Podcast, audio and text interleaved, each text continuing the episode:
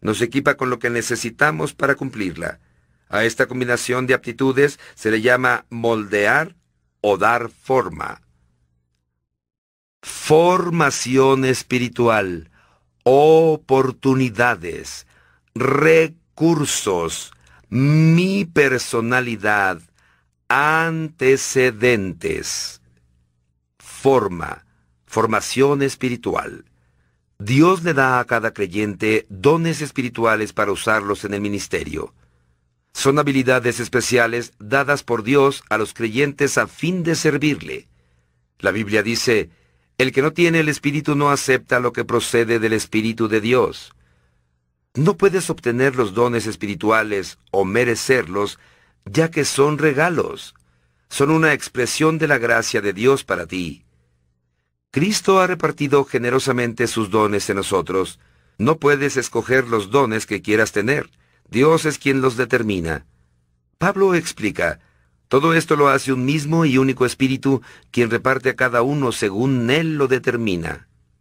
Puesto que Dios ama la variedad y quiere que seamos especiales, no nos dio el mismo don a todos. Por otra parte, ningún individuo recibe todos los dones.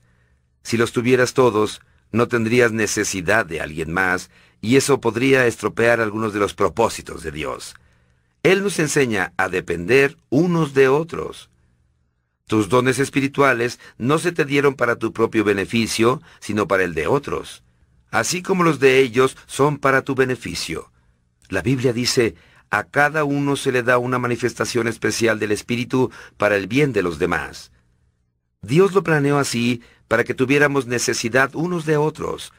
Cuando usamos nuestros dones juntos, todos nos beneficiamos.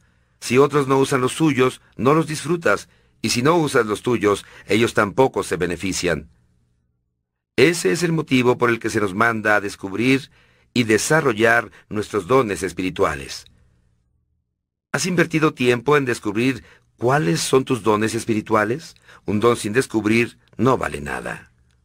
Olvidar esas verdades básicas acerca de los dones siempre causa conflictos en las iglesias. Dos problemas comunes son los dones de envidia y los dones de imitación. El primero ocurre cuando comparamos nuestros dones con los de otros. Entonces nos sentimos insatisfechos con lo que Dios nos dio y empezamos a resentirnos y a sentir celos por la manera en que Dios usa a otros. El segundo problema sucede cuando esperamos que los demás tengan nuestro mismo don realicen la misma labor que fuimos llamados a hacer y sientan la misma pasión que sentimos al hacerla. La Biblia dice, hay diversas maneras de servir, pero un mismo Señor. Algunas veces los dones espirituales se enfatizan tanto que descuidamos otros factores que Dios usa al formarnos para su servicio. Tus dones revelan la clave para descubrir la voluntad de Dios para tu ministerio. Pero tus dones espirituales no lo son todo. Dios te ha moldado en otras cuatro maneras. Forma, oportunidades para tu corazón. La Biblia usa el término corazón para describir el manojo de deseos, esperanzas, intereses, ambiciones, sueños y afectos que posees, en fin, tus oportunidades. Tu corazón es la fuente de todas tus motivaciones, lo que amas hacer y lo que más cuidas. Aún hoy usamos la palabra de esta manera cuando decimos, te amo con todo mi corazón. La Biblia indica, en el agua se refleja el rostro y en el corazón se refleja la persona. Tu corazón revela lo real de ti, lo que eres verdaderamente, no lo que otros piensan de ti o lo que las circunstancias te impulsan a hacer. Tu corazón representa la fuente de tus motivaciones. ¿Por qué actúas en la forma en que lo haces? Físicamente, cada uno de nosotros tiene latidos del corazón característicos, así como cada uno tiene huellas dactilares únicas, un tono de voz, etc. No hay dos latidos del corazón idénticos. Es asombroso que entre todos los billones de personas que viven, no haya otra que tenga los latidos del corazón exactamente igual a los tuyos. De la misma manera, Dios nos ha dado a cada uno un latido emocional único, que se apresura cuando pensamos acerca de temas, actividades o circunstancias que nos interesan. Instintivamente ponemos más atención a ciertas cosas que a otras. Esos son indicios que señalan dónde debes servir. Otra palabra que tiene que ver con el corazón es pasión. Hay ciertos temas que te apasionan y otros que no te interesan. Algunas experiencias captan tu atención mientras otras pasan inadvertidas o te aburren. Eso revela la naturaleza de tu corazón. Mientras crecías, puede que hayas descubierto algunas cosas muy interesantes, las cuales no le interesaban a nadie más en tu familia. ¿De dónde proceden esos intereses? ¿Provienen de Dios? Él tiene un propósito al darte esos intereses natos. Tu latido emocional es la segunda clave para entender tu forma para servir. No ignores tus intereses. Considera cómo podrías usarlos para la gloria de Dios. Debe haber una razón por la que te agrada hacer esas cosas. La Biblia declara con insistencia, Sirve al Señor con todo tu corazón. Dios quiere que le sirvas con pasión, no por obligación. Las personas rara vez dan lo mejor de sí al realizar tareas que no disfrutan. Dios quiere usar tus intereses naturales para que sirvas a otros y a Él. Escuchar tu motivación interna puede apuntar al ministerio que Dios quiere que tengas. ¿Cómo sabes que le sirves a Dios con todo tu corazón? La primera señal es el entusiasmo. Cuando haces algo por amor, nadie tiene que motivarte. Lo haces por puro gozo. No necesitas recompensas o aplausos o pagos, porque disfrutas sirviendo de esa manera. Lo opuesto también es cierto. Cuando no tienes el deseo en tu corazón de hacer algo, te desanimas con facilidad. La segunda característica de servir a Dios con todo tu corazón es la efectividad. Cuando haces algo que Dios te hizo amar, entonces das lo mejor de ti. La pasión exige perfección. Si no te interesa una tarea, probablemente no des lo mejor. En contraste, las personas que logran metas en cualquier campo son las que hacen las cosas con pasión, no por obligación o ganancia. Oímos a la gente decir, acepté un trabajo que detesto porque lo que deseo es hacer dinero. Así que algún día renunciaré y haré lo que me gusta hacer. Ese es un error muy grave. No pierdas tu vida en un trabajo que no exprese tu corazón. Recuerda, lo más grande en la vida no son las cosas. Vivir una vida con propósito es más importante que todo el dinero del mundo. El hombre más rico del mundo, Salomón, dijo una vez, Una vida simple en el temor de Dios es mejor que una vida rica con una tonelada de dolores de cabeza. No te conformes con buscar la buena vida, porque no es lo suficientemente buena. Al fin y al cabo, no satisface. Puedes tener mucha vida y aún así no tener nada por lo cual vivir. En vez de que tu meta sea una vida mejor, sirve a Dios de una forma que exprese tu corazón. Descubre lo que te gusta hacer, lo que Dios te puso en el corazón y hazlo para su gloria. Esa es tu oportunidad. Día 30. Pensando en mi propósito. Punto de reflexión. Fui formado para servir a Dios. Versículo para recordar. Dios obra a través de personas diferentes, en maneras diferentes, pero es el mismo Dios el que cumple su propósito a través de todos ellos. Primera de Corintios, capítulo 12, versículo 6. Pregunta para considerar. ¿De qué manera puedo verme sirviendo y amando a otros apasionadamente?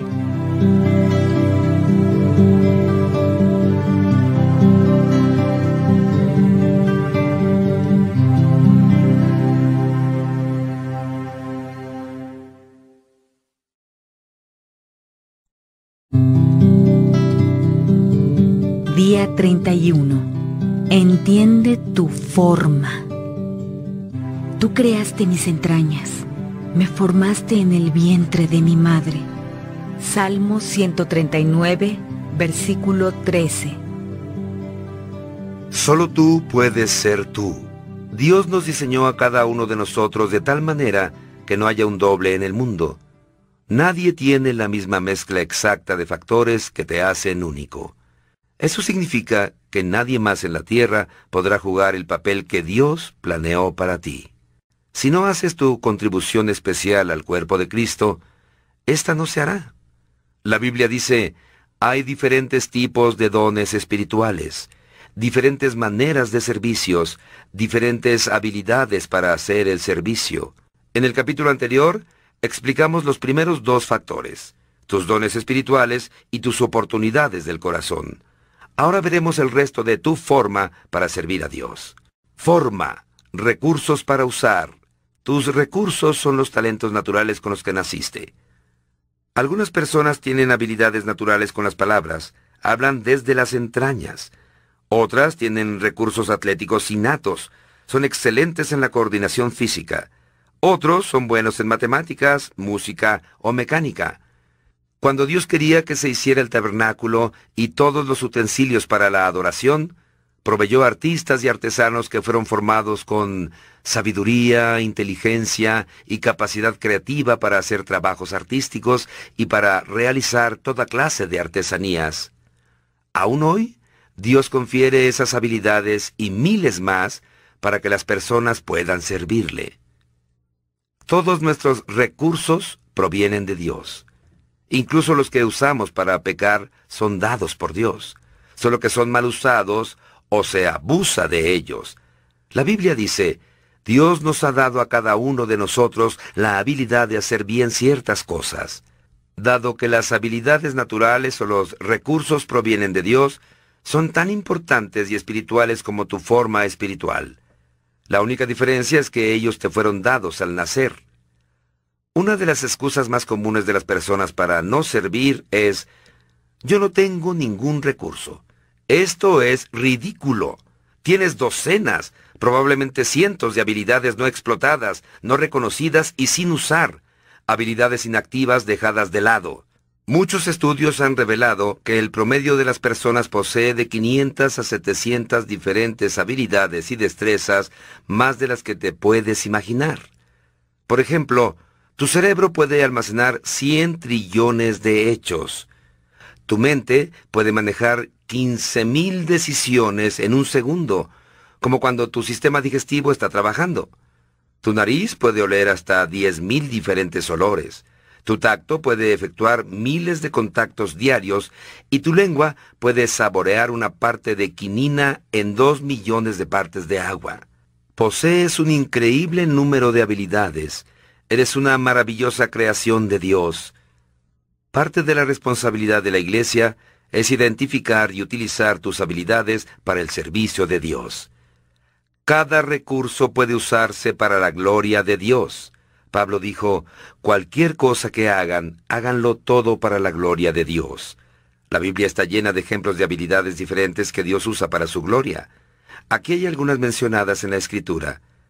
Habilidad artística, arquitectónica, administrativa, bancaria, naviera, para hacer caramelos, debatir, diseñar, embalsamar, bordar, cincelar, cultivar, pescar, dirigir, manejar, construir, hacer música, fabricar armas, coser, pintar, plantar, filosofar, inventar, carpintear, navegar, vender, ser soldado, marino, enseñar y escribir literatura y poesía.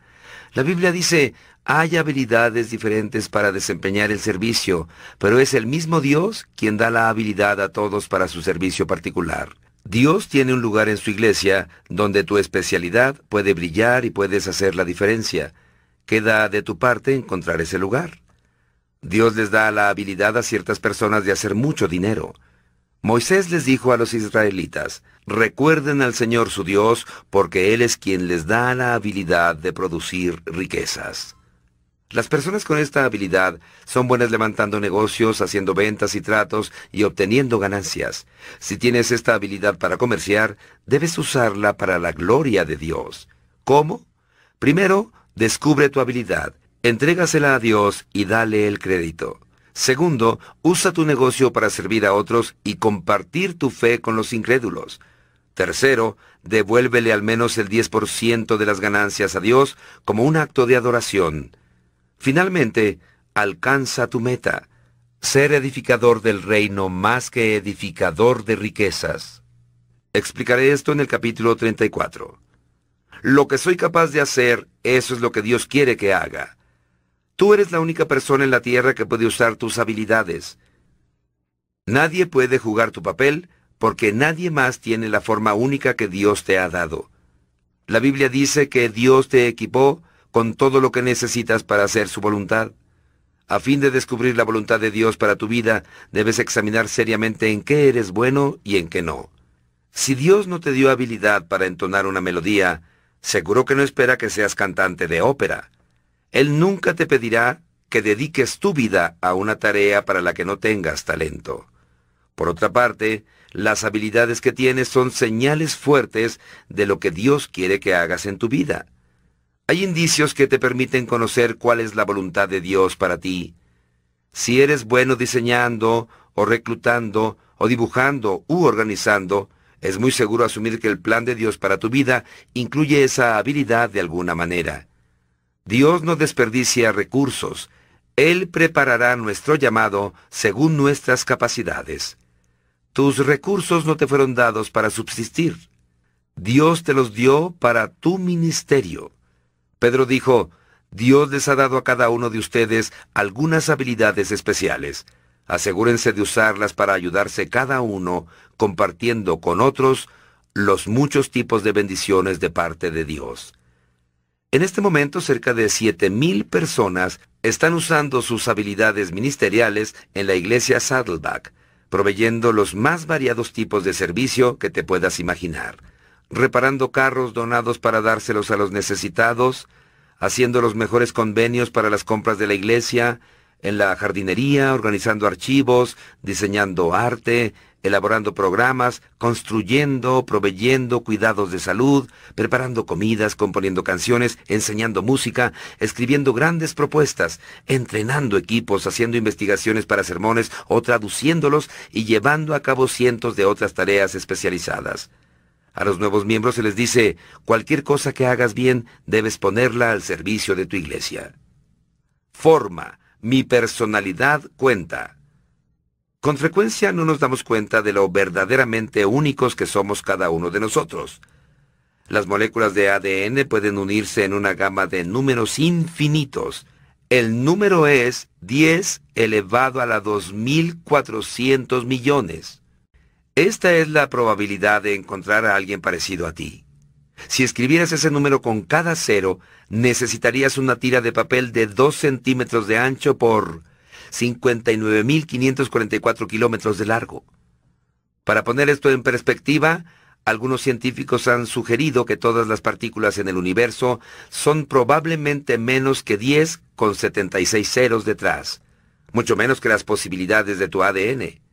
Tu singularidad es un hecho científico. Cuando Dios te hizo, rompió el molde. Nunca ha existido ni existirá alguien exactamente igual a ti. Es obvio que a Dios le gusta la variedad, si no solo mira a tu alrededor. Él nos creó a cada uno con una combinación única de atributos personales. Dios hace a los introvertidos y los extrovertidos, a los que aman la rutina y a los que les gusta la variedad.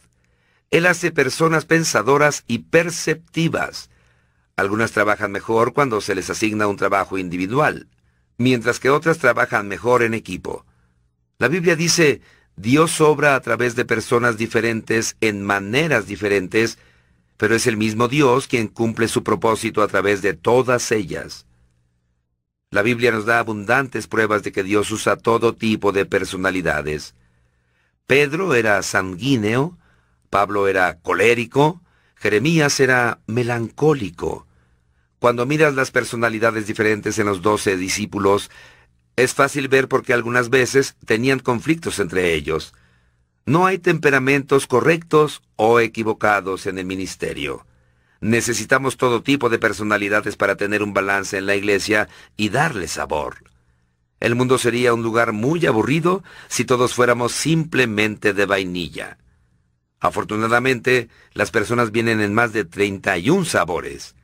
Tu personalidad afectará cómo y dónde uses tus dones espirituales y tus recursos.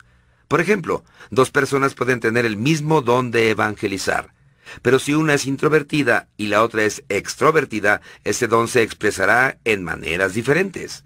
Los carpinteros saben cuán fácil es trabajar siguiendo la veta de la madera en lugar de ir en contra de ella. De la misma manera pasa cuando estás forzado a ministrar de una forma que es ajena a tu temperamento, porque crea tensión, incomodidad, requiere fuerzas y energías extra, y produce menos que mejores resultados. Este es el meollo de por qué imitar el ministerio de alguien nunca resulta. Tú no tienes su personalidad. Por otra parte, Dios te hizo para que seas tú. Puedes aprender del ejemplo de otros, pero debes depurar lo que aprendes a través de tu propia forma. En la actualidad, hay muchos libros y herramientas que pueden ayudarte a entender tu personalidad de manera que puedas determinar cómo usarla para Dios. Así como los vitrales, nuestras personalidades reflejan la luz de Dios en muchos colores y modelos. Esto bendice a la familia de Dios con profundidad y variedad. También nos bendice personalmente. ¿Te sientes bien cuando haces lo que Dios quiere que hagas? Cuando ministras de manera congruente con la personalidad que Dios te dio, experimentas la realización personal, satisfacción y productividad. Forma, antecedentes, sirven para algo. Tú has sido formado por tus antecedentes en la vida, tus experiencias, la mayoría de las cuales estuvo fuera de tu control. Dios permitió todas ellas para su propósito de moldearte. A fin de determinar tu forma para servir a Dios, debes examinar por lo menos seis tipos de experiencias. Familiares. ¿Qué aprendiste al crecer en tu familia? Educacionales. ¿Cuál fue tu materia favorita en la escuela? Vocacionales. ¿En cuál trabajo has sido más eficiente y cuál has disfrutado más? espirituales. ¿Cuál ha sido tu momento más importante con Dios? Ministeriales. ¿Cuánto has servido a Dios en el pasado? Dolorosas. ¿Qué has aprendido de los problemas, lesiones, aguijones y pruebas? Es esta última categoría, la de las experiencias dolorosas, la que Dios usa la mayoría de las veces a fin de prepararte para su ministerio. Dios nunca desperdicia el dolor. De hecho, el ministerio más grandioso surgirá de tu dolor más grande. ¿Quién puede ministrar mejor a los padres de un niño con síndrome de Down que otra pareja que tenga un niño en la misma condición? ¿Quién puede ayudar mejor a un alcohólico a superarse que alguien que haya luchado contra ese demonio y logrado su libertad? ¿Qué mejor apoyo para una esposa cuyo esposo la dejó por un romance que el de una mujer que ya pasó por esa agonía? Dios intencionalmente permite que atravieses por experiencias dolorosas a fin de equiparte para que ministres a otros. La Biblia dice, Él nos consuela en todos nuestros problemas de manera que podamos consolar a otros. Cuando otros están en problemas, debemos estar dispuestos a darles a ellos el mismo consuelo que Dios nos ha dado. Si realmente deseas ser usado por Dios, debes entender una verdad poderosa. Las experiencias que más te han dejado resentido y lastimado en la vida, las que has ocultado y olvidado, son las que Dios quiere que uses para ayudar a otros. Ellas son tu ministerio. Para que Dios use tus experiencias dolorosas, debes estar dispuesto a compartirlas. Debes dejar de encubrirlas y honestamente admitir tus faltas, fallas y temores. Quizá haciendo esto hagas tu ministerio más efectivo. Las personas se animan más cuando compartimos la manera en que la gracia de Dios nos ayudó en nuestra debilidad, en lugar de jactarnos de nuestras fortalezas. Pablo entendió esta verdad de manera que fue sincero acerca de su contienda con la depresión. Él admitió, Hermanos, no queremos que desconozcan las aflicciones que sufrimos en la provincia de Asia. Estábamos tan agobiados bajo tanta presión que hasta perdimos la esperanza de salir con vida. Nos sentíamos como sentenciados a muerte, pero eso sucedió para que no confiáramos en nosotros mismos, sino en Dios, que resucita a los muertos. Él nos libró y nos librará de tal peligro de muerte. En Él tenemos puesta nuestra esperanza y Él seguirá librándonos. Si Pablo hubiese ocultado su experiencia de duda y depresión como un secreto, millones de personas nunca se habrían beneficiado de ella. Los antecedentes, solo si son compartidos, ayudan. Aldous Huxley dijo, la experiencia no es lo que te pasa a ti, es lo que haces con lo que te pasa. ¿Qué harás con lo que has tenido que vivir? No deseches tu dolor, úsalo para ayudar a otros. Como ya hemos visto las cinco maneras en que Dios te ha formado para el servicio, espero que tengas un aprecio más profundo por la soberanía de Dios y una idea más clara de cómo te ha preparado para el propósito de servirle. Usar tu forma es el secreto para ambas cosas, la eficiencia y el cumplimiento del ministerio. Serás más efectivo cuando uses tus dones espirituales y tus habilidades en el área que tu corazón desea y en la manera que mejor exprese tu personalidad y experiencia. Mientras mejor te capacites y uses tus recursos, más exitoso serás. Día 31. Pensando en mi propósito. Punto de reflexión. Nadie puede ser yo. Versículo para recordar cada uno ponga al servicio de los demás el don que haya recibido, administrando fielmente la gracia de Dios en sus diversas formas. Primera de Pedro, capítulo 4, versículo 10. Pregunta para considerar. Lo que Dios me da, habilidades o experiencias personales, ¿puedo ofrecérselas a mi iglesia?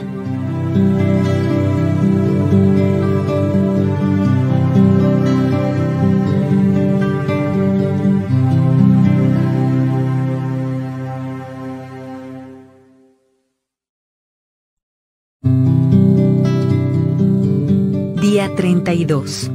Usa lo que Dios te ha dado. Por cuanto nosotros mismos hemos sido moldeados en todas estas partes, excelentemente formadas y operando maravillosamente del cuerpo de Cristo, sigamos adelante y seamos aquello para lo que fuimos creados. Romanos capítulo 12, versículo 5. Lo que eres es el don de Dios para ti. Lo que haces contigo mismo es el don tuyo para Dios. Proverbio danés. Dios merece lo mejor de ti. Él nos formó con un propósito y espera que explotes al máximo lo que te ha dado. Él no quiere que envidies ni te preocupes por las habilidades que no posees, sino que te enfoques y uses los talentos que te ha dado. Cuando intentas servir a Dios de maneras para las que no estás formado, es como meter un cubo a la fuerza dentro de un círculo. Resulta frustrante y produce resultados limitados. También es una pérdida de tu tiempo, tu talento y tu energía. La mejor manera de vivir tu vida es sirviendo a Dios de acuerdo a tu forma, para lo cual debes descubrir tus dones, aprender a aceptarlos y disfrutarlos de modo que puedas desarrollarlos a su máxima expresión. Descubre tu forma. La Biblia dice, no actúes desconsideradamente, sino trata de encontrar y hacer lo que sea que el Señor quiere que hagas. No dejes que otro día se te vaya. Comienza a encontrar y clarificar lo que Dios quiere que seas y hazlo. Comienza evaluando tus dones y recursos. Tómate un tiempo. Considera honestamente en lo que eres bueno y en lo que no lo eres. Pablo aconsejó, Trata de tener un estimado sano de tus capacidades. Haz una lista. Pregúntales a otras personas su opinión sincera. Diles que estás buscando la verdad y no cumplidos. Los dones espirituales y las habilidades naturales son siempre confirmados por otros. Si piensas que has sido dotado para ser maestro o cantante y otra persona no está de acuerdo contigo, ¿qué crees? Si quieres saber si tienes el don de liderazgo, mira sobre tus hombros. Si nadie te sigue, no eres un líder. Haz preguntas como estas. ¿Dónde he visto frutos en mi vida que otras personas puedan confirmar? ¿En qué he visto que soy exitoso? La evaluación de tus dones espirituales y los inventarios de tus habilidades pueden tener valor, pero son limitados en su utilidad. En primer lugar, están estandarizados, de manera que no toman en cuenta tu singularidad. Segundo, no hay definición de los dones espirituales enlistados en la Biblia. Así que cualquier definición es arbitraria y representa casi siempre un prejuicio denominacional. Otro problema es que mientras más maduro eres, más propenso estás a manifestar las características de cierto número de dones. Puedes estar sirviendo, enseñando o dando generosamente debido a tu madurez, en lugar de deberse a que este es tu don espiritual. La mejor manera de descubrir tus dones y habilidades es experimentando en las diferentes áreas de servicio. Yo pude haber tomado cientos de exámenes para determinar mis dones y habilidades cuando era joven, y nunca haber descubierto que recibí el don de la enseñanza, porque nunca enseñé. Solo después de que comencé a aceptar oportunidades para hablar, fue que vi más resultados, recibí la confirmación de otros y me di cuenta de que Dios me había dotado para que hiciera eso. Muchos libros llegan a descubrir este proceso al revés. Enseñan. Descubre tu don espiritual para que conozcas qué ministerio se supone que tienes. Realmente esto opera de manera opuesta. Comienza sirviendo, experimenta diferentes ministerios y descubrirás tus dones. Hasta que realmente no te involucres en el servicio, no sabrás para qué eres bueno. Tienes docenas de habilidades y dones escondidos porque no sabes qué posees porque nunca los has puesto a prueba. Así que te exhorto a que hagas cosas que nunca antes has hecho. No importa cuán viejo seas, te insto a que no dejes de experimentar. He conocido a muchas personas que han descubierto talentos escondidos a sus 70 y 80 años. Conocí a una corredora de 90 años que ganó una carrera de 10 kilómetros sin descubrir que disfrutaba correr hasta que llegó a los 78 años de edad. No trates de encontrar tus dones antes de enrolarte a servir en algo. Simplemente empieza a servir ya. Descubre tus dones involucrándote en el ministerio Intenta enseñar, dirigir, organizar, tocar un instrumento o trabajar con los jóvenes. Nunca sabrás para qué eres bueno hasta que lo intentes. Si no funciona, llámalo experimento, no fracaso. Con el tiempo descubrirás para qué eres bueno. Considera las oportunidades y la personalidad. Pablo aconsejó, Haz una exploración cuidadosa de quién eres y el trabajo que estás haciendo para que entonces te sumerjas en él. Repito, esto ayuda a recibir las opiniones de los que mejor te conocen. Pregúntate a ti mismo, ¿qué es lo que realmente disfruto hacer? ¿Cuándo me siento vivo completamente? ¿Qué es lo que hago cuando pierdo la noción del tiempo? ¿Me gusta la rutina o la variedad? ¿Prefiero servir en equipo o por mí mismo? ¿Soy introvertido o extrovertido? ¿Soy más pensador que perceptivo? ¿En qué disfruto más, compitiendo o cooperando? Examina tus antecedentes y extrae las lecciones que aprendiste. Revisa tu vida y piensa en cómo ha sido formada. Moisés les dijo a los israelitas, recuerden hoy lo que han aprendido acerca del Señor a través de sus experiencias con Él. Olvidar las experiencias no es bueno. Esta es una buena razón para mantener un diario espiritual. Pablo, preocupado por los creyentes de Galacia, no podía desaprovechar el dolor que ellos habían pasado, así que les dijo, ¿Fueron todas sus experiencias desaprovechadas? Espero que no. Raras veces vemos el buen propósito de Dios en el dolor, el fracaso o la vergüenza mientras lo vivimos. Cuando Jesús le lavó los pies a Pedro le dijo, Ahora no entiendes lo que estoy haciendo, pero lo entenderás más tarde. Solo en retrospectiva entendemos cómo Dios usa los problemas para bien. Extraer las lecciones de tus experiencias toma tiempo. Te recomiendo que dediques un fin de semana completo para un retiro y hagas una revisión de tu vida en la que puedas hacer un alto para que veas cómo Dios ha trabajado en los momentos decisivos de tu existencia y consideres cómo quiere que uses esas lecciones para ayudar a otros. Hay recursos que pueden ayudarte en esto. Acepta y disfruta tu forma. Dado que Dios conoce lo que es mejor para ti, deberías aceptar con gratitud cómo te hizo. La Biblia dice, ¿qué derechos tienes tú, un ser humano, para interrogar a Dios? La vasija no tiene derecho a decirle al alfarero, ¿por qué me hiciste de esta forma? Sin duda el alfarero puede hacer lo que quiera con la arcilla. Tu forma fue determinada soberanamente por Dios para su propósito, de manera que no debes resentirte o rechazarla. En vez de tratar de reformarla tú mismo para parecerte a alguien, deberías celebrar la forma única que Dios te dio. Cristo nos ha dado a cada uno de nosotros habilidades especiales, lo que Él quiere que tengamos de su bodega rica en dones. Parte de aceptar tu forma es reconocer tus limitaciones. Nadie es bueno en todas las cosas y ninguno es llamado a hacerlas todas. Cada uno tiene sus roles definidos. Pablo entendió que su llamado no era a fin de llevar a cabo todas las cosas o complacer a cada uno, sino que se enfocó solo en el ministerio particular que Dios le había dado. Pablo dijo, Nuestra meta es estar dentro de los límites del plan de Dios para nosotros. La palabra límites se refiere al hecho de que Dios le asigna a cada uno un área o campo de acción para el servicio. Tu forma determina tu especialidad. Cuando tratamos de ampliar demasiado nuestro ministerio, más allá del radio de acción para el que Dios nos ha formado, sufrimos estrés. Así como en una competencia a cada corredor se le da un carril para que corra en él, individualmente debemos correr con paciencia la carrera particular que Dios ha puesto delante de nosotros. No tengas envidia de los corredores de la línea próxima a la tuya, solo enfócate en terminar tu carrera. Dios quiere que disfrutes usando la forma que te ha dado. La Biblia dice, asegúrate de hacer lo que debes, porque después disfrutarás la satisfacción personal de haber hecho tu trabajo bien, y no necesitas compararte con cualquier otro.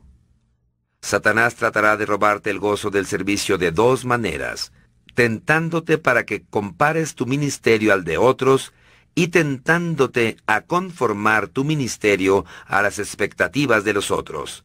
Ambas son trampas mortales que te distraerán de servir según la manera en que Dios quiere que lo sirvas. En el momento que pierdas el gozo en tu ministerio, comienza a considerar si una de estas tentaciones es la causa. La Biblia nos advierte que nunca nos comparemos con otros. Haz tu propio trabajo bien para que entonces tengas de qué estar orgulloso, pero no te compares con otros. Hay dos razones por las que nunca debes comparar tu forma, tu ministerio o sus resultados con ningún otro. Primero, encontrarás siempre a alguien que parece estar haciendo mejor trabajo que el tuyo y eso te desanimará. O hallarás siempre a alguien que parece que no es tan efectivo como tú y eso te llenará de orgullo. Cualquiera de estas actitudes te pondrán fuera de servicio y te robarán tu gozo. Pablo dice que es necio compararnos con otros. No nos atrevemos a igualarnos ni a compararnos con algunos que tanto se recomiendan a sí mismos. Al medirse con su propia medida y compararse unos con otros, no saben lo que hacen. La Biblia, el mensaje lo parafrasea así. En todas estas comparaciones, calificaciones y competencias, ellos pierden completamente el punto. Encontrarás personas que por no entender tu forma para ministrar, te criticarán y tratarán de llevarte a lo que ellos piensan que debes hacer. Debes ignorarlas. Pablo tuvo que enfrentar críticos que malinterpretaron y difamaron su servicio. Su respuesta siempre fue la misma. Evita las comparaciones, resiste las exageraciones y busca solo las recomendaciones de Dios. Una de las razones por las que Pablo fue grandemente usado por Dios fue porque rechazó ser distraído por la crítica, la comparación de su ministerio con el de otros, o el hecho de enfrascarse en debates vanos acerca de su ministerio. Tal como John Bunyan lo dijo, si mi vida no tiene fruto, no importa quién me alabe, y si mi vida tiene fruto, no importa quién me critique. Mantente desarrollando tu forma. La parábola de los talentos nos enseña que Dios espera de nosotros que hagamos lo máximo con lo que Él nos da. Debemos cultivar nuestros dones y habilidades, manteniendo nuestros corazones ardientes, creciendo en nuestro carácter y personalidad, y ampliando nuestras experiencias de manera que cada vez seamos más eficaces en nuestro servicio. Pablo les dijo a los filipenses, que el amor de ustedes abunde cada vez más en conocimiento y en buen juicio. Y le recordó a Timoteo, aviva la llama del don de Dios que recibiste si no ejercitas tus músculos, se debilitan y se atrofian. De la misma manera, si no utilizas las habilidades y destrezas que Dios te ha dado, las perderás. Jesús enseñó la parábola de los talentos para enfatizar esta verdad. Refiriéndose al siervo que fracasó al usar su único talento, El dueño dijo, Quítenle las mil monedas y dénselas al que tiene las diez mil. Si no usas lo que se te ha dado, lo perderás. Usa la habilidad que ya tienes y Dios la aumentará. Pablo le dijo a Timoteo, asegúrate de usar las habilidades que Dios te ha dado, ponlas a trabajar. Cualquiera de los dones que hayas recibido podrá crecer y desarrollarse mediante la práctica. Por ejemplo, nadie tiene el don de la enseñanza totalmente desarrollado, pero con estudio, consejos y práctica, el buen maestro podrá convertirse en uno mejor y con el tiempo crecerá y se convertirá en un maestro excelente. No te conformes con tener un don desarrollado a medias.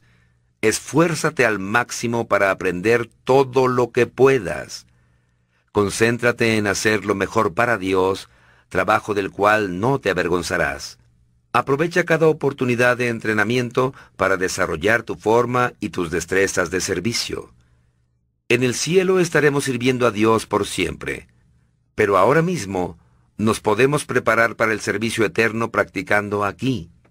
Igual que los atletas que se preparan para las Olimpiadas, nos mantendremos entrenando para ese gran día.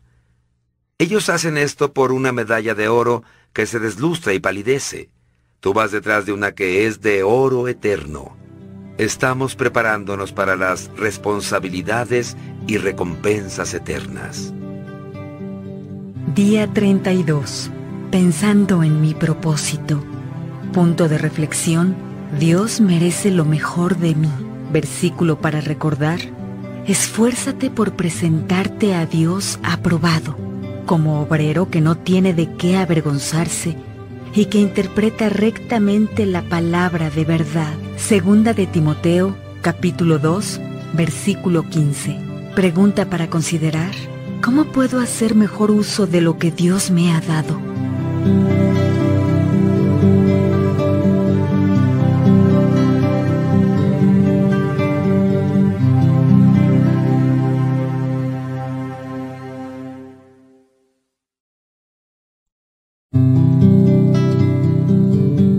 Día 33. ¿Cómo actúan los verdaderos siervos? Quien quiera ser grande deberá convertirse en un siervo. Marcos capítulo 10, versículo 43. Pueden decir lo que ellos son por lo que hacen. Mateo capítulo 7, versículo 16. Servimos a Dios sirviendo a los demás. El mundo define la grandeza en términos de poder, posesiones, prestigio y posición. Si puedes exigirle a otro que te sirva, alcanzaste esa posición. En nuestra cultura autogratificante, con su mentalidad de primero yo, comportarse como un siervo no es un concepto popular. Sin embargo, Jesús midió la grandeza en términos del servicio y no del estatus. Dios determina tu grandeza por el número de personas a las que sirves, no por las que están a tu servicio. Esto es contrario al concepto de grandeza mundano, y a nosotros nos cuesta entenderlo y mucho más practicarlo. Los discípulos discutieron acerca de quién merecía la posición más prominente. Dos mil años después, los líderes cristianos todavía se disputan la posición y prominencia en las iglesias, las denominaciones y los ministerios para eclesiásticos. Miles de libros son escritos en cuanto al liderazgo, pero pocos acerca del servicio. Todo el mundo quiere dirigir, nadie quiere ser siervo.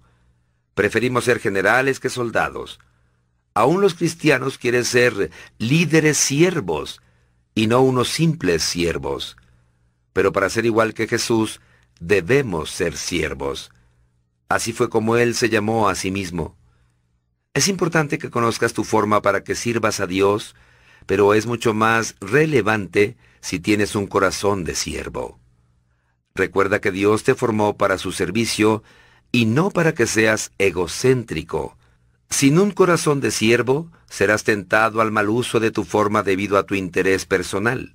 También serás tentado a utilizar eso como una excusa para disculparte de suplir algunas necesidades. A menudo Dios prueba nuestros corazones al pedirnos que lo sirvamos en ciertas maneras para las que no fuimos formados. Si ves a un hombre caer dentro de una zanja, Dios espera que lo ayudes a salir y no digas, yo no tengo el don de misericordia o el don de servicio. Aunque no seas dotado para una tarea en particular, podrás ser llamado a hacerla si no hay ningún dotado cerca. Tu ministerio primordial debe ser en el área para la cual fuiste formado, pero tu servicio secundario se lleva a cabo donde quiera que se te necesite en el momento. Tu forma revela tu ministerio, pero tu corazón de siervo muestra tu madurez. No se necesita un talento o don para recoger la basura o arreglar las sillas después de una reunión. Cualquiera puede ser siervo. Todo lo que se necesita es carácter. Es posible servir en una iglesia toda una vida sin nunca ser un siervo. Debes tener un corazón de siervo. ¿Cómo puedo saber si tengo un corazón de siervo? Jesús dijo, Tú puedes decir lo que ellos son por lo que hacen. Los siervos verdaderos siempre están disponibles para servir. Los siervos no ocupan su tiempo en actividades que puedan limitar su disponibilidad. Los siervos quieren estar listos para servir tan pronto sean necesitados. Igual que un soldado, el siervo debe estar listo para cumplir con sus deberes. Ningún soldado en servicio activo se enreda en los asuntos de la vida civil porque tiene que agradar a su superior. Si solo sirves cuando te conviene, entonces no eres un verdadero siervo. Los siervos verdaderos hacen lo que se necesita aunque no les convenga. ¿Estás disponible para Dios en cualquier tiempo? ¿Puede Dios deshacer tus planes sin que comiences a resentirte? Como siervo no eliges ni escoges cuándo o dónde servir. Ser un siervo significa darle a Dios el derecho de controlar tu horario y permitirle que te interrumpa en cualquier momento que lo necesite. Si recordaras al comienzo de cada día que eres un siervo de Dios, las interrupciones no deberían frustrarte porque tu agenda será la que Dios quiera para tu vida. Los siervos ven las interrupciones como citas divinas para el ministerio y son felices por la oportunidad de practicar el servicio. Los siervos verdaderos prestan atención a las necesidades. Los siervos siempre están mirando las maneras de ayudar a otros. Cuando ven la necesidad, no dejan escapar la oportunidad tal como la Biblia nos manda. En cualquier oportunidad que tengamos, debemos hacer lo que es bueno para todos, especialmente para la familia de los creyentes. Cuando Dios pone a alguien en necesidad frente a ti, te está dando la oportunidad de crecer en el servicio. Observa que Dios dice que las necesidades de tu familia en la fe tienen preferencia, de manera que no las pongas al final de tu lista de cosas por hacer. Perdemos muchas ocasiones de servir porque carecemos de sensibilidad y espontaneidad. Las grandes oportunidades para servir no duran mucho, pasan rápidamente y casi nunca vuelven. Quizás solo tengas una oportunidad para servir a esa persona. Así que aprovecha el momento. Nunca les digas a tus vecinos que esperen hasta mañana si puedes ayudarlos ahora. John Wesley era un increíble siervo de Dios. Su proverbio era, haz todo lo bueno que puedas, con todos los medios que puedas, de todas las maneras que puedas, en todos los lugares que puedas, en todos los momentos que puedas, a todas las personas que puedas, cada vez que puedas. Eso es grandioso. Puedes comenzar viendo las pequeñas tareas que ningún otro quiere hacer. Haz esas pequeñas cosas como si fueran grandes, porque Dios está observando. Los siervos verdaderos hacen lo mejor con lo que tienen. Los siervos no tienen excusas, ni postergan o esperan mejores circunstancias. Nunca dicen, uno de estos días o cuando el tiempo sea adecuado. Solo hacen lo que se requiere. La Biblia dice, si esperas por condiciones perfectas, nunca lograrás nada. Dios espera que hagas lo que puedas con lo que tienes, donde quiera que estés. Servir sin llegar a la perfección es mejor que solo tener la más perfecta intención. Una de las razones por las que muchas personas nunca sirven es porque temen no ser lo suficientemente buenas para servir. Creen la mentira de que el servicio a Dios es solo para las celebridades. Algunas de las iglesias han fomentado este mito calificando de excelente a un ídolo, lo que hace que muchas personas con talentos se rehúsen a involucrarse. Puedes haber oído decir esto, si no puedes hacerlo con excelencia, mejor no lo hagas. Bueno, Jesús nunca dijo eso. La verdad es que casi todo lo que hacemos resulta deficiente cuando empezamos a hacerlo. Así es como aprendemos. En la iglesia Saddleback practicamos el principio lo suficientemente bueno. No tiene que ser perfecto para que Dios lo use y lo bendiga. Preferimos involucrar a miles de personas comunes y corrientes que tener una iglesia perfecta dirigida por un grupo selecto. Los siervos verdaderos cumplen sus tareas con la misma dedicación. Cualquier cosa que hagan, la hacen con todo su corazón. El tamaño de la tarea es irrelevante. El punto en cuestión es, ¿se necesita hacer esto? Nunca llegarás a un estado en la vida en el que seas demasiado importante para ayudar con tareas serviles. Dios nunca te exime de lo mundano. Es parte vital de la formación de tu carácter. La Biblia dice, si piensas que eres demasiado importante para ayudar a alguien en necesidad, te engañas a ti mismo. Realmente no eres nadie. Es en estos pequeños servicios que crecemos para parecernos a Cristo. Jesús se especializó en tareas humillantes que otros evadían, lavar los pies, ayudar a los niños, preparar el desayuno y servir a los leprosos. Él nunca se consideró por encima de nada, porque vino a servir. Él hizo todas estas cosas, y no fueron una molestia para su grandeza, sino que lo hizo porque quiere que sigamos su ejemplo. Las tareas pequeñas a menudo muestran un gran corazón. Tu corazón de siervo se revela en los hechos pequeños que otros no piensan hacer, como cuando Pablo juntó la madera para hacer una fogata y calentar a todos después del naufragio. Estaba tan exhausto como todos. Sin embargo, hizo lo que los demás necesitaban.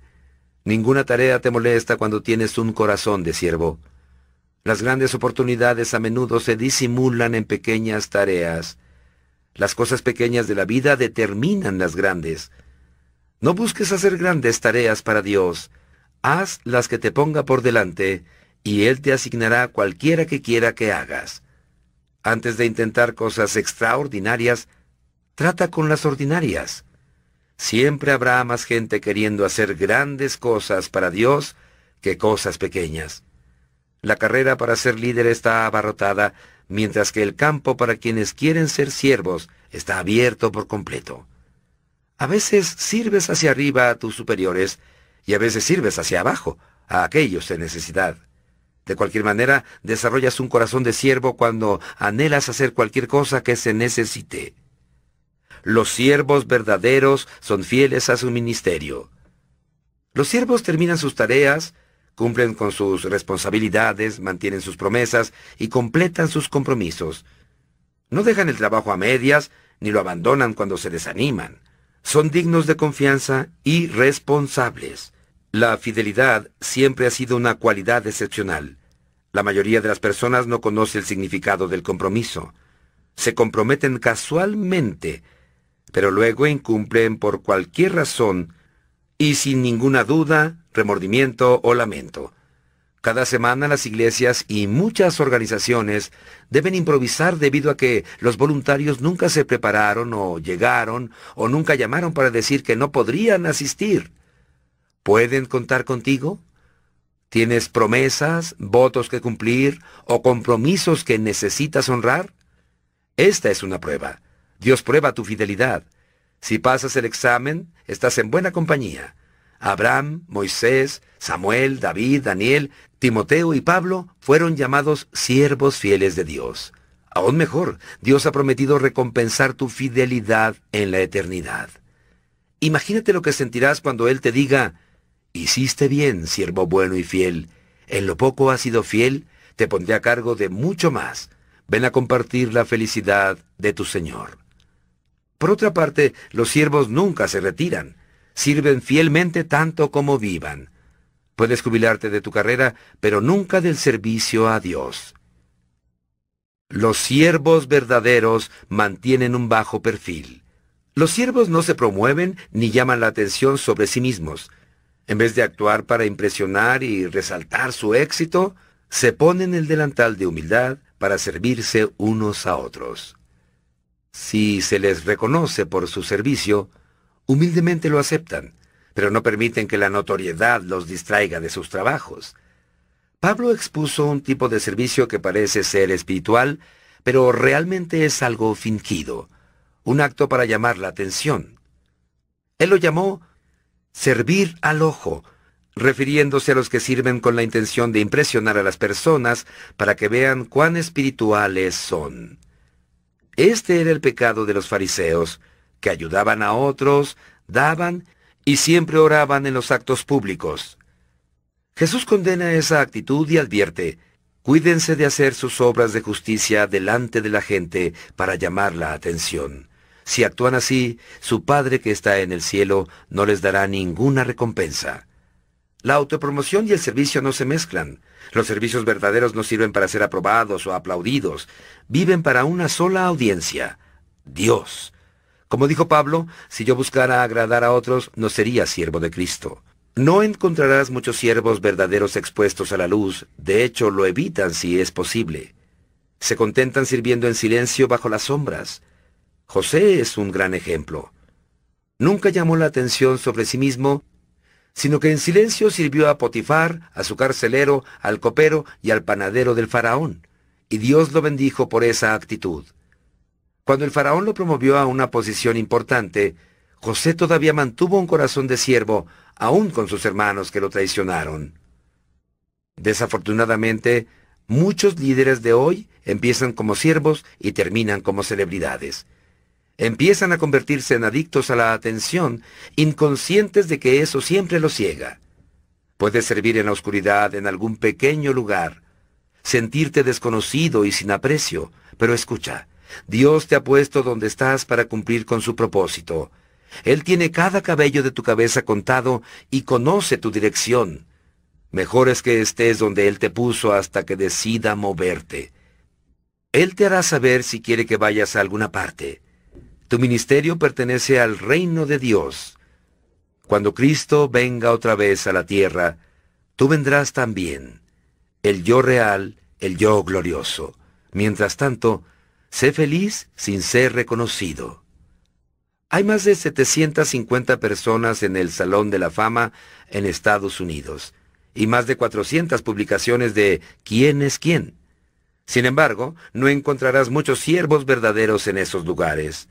La notoriedad no es importante para los verdaderos siervos porque ellos conocen las diferencias entre prominencia y significación. Tú tienes varios rasgos prominentes en tu cuerpo sin los cuales podrías vivir pero las partes ocultas de tu cuerpo son las indispensables. Lo mismo pasa con el cuerpo de Cristo. El servicio más importante es a menudo el que no se ve. En el cielo, Dios les dará una franca recompensa a varios de sus siervos más oscuros y desconocidos, personas de las que nunca oímos en la tierra, que enseñaron a niños trastornados emocionalmente, asearon a un anciano incontinente, cuidaron a pacientes con sida y sirvieron en miles de maneras inadvertidas.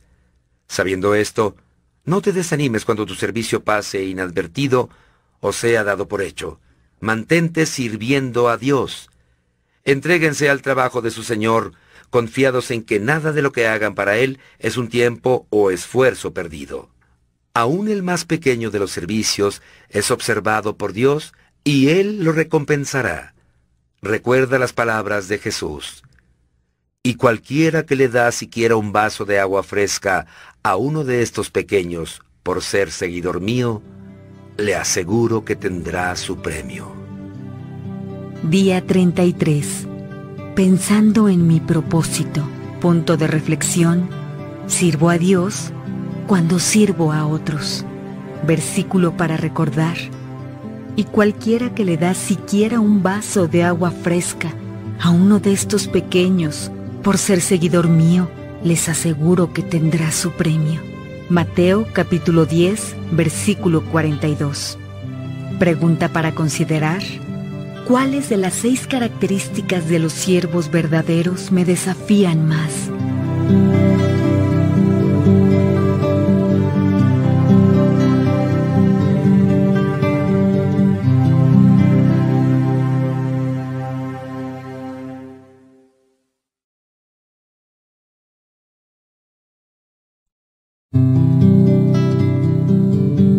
Día 34.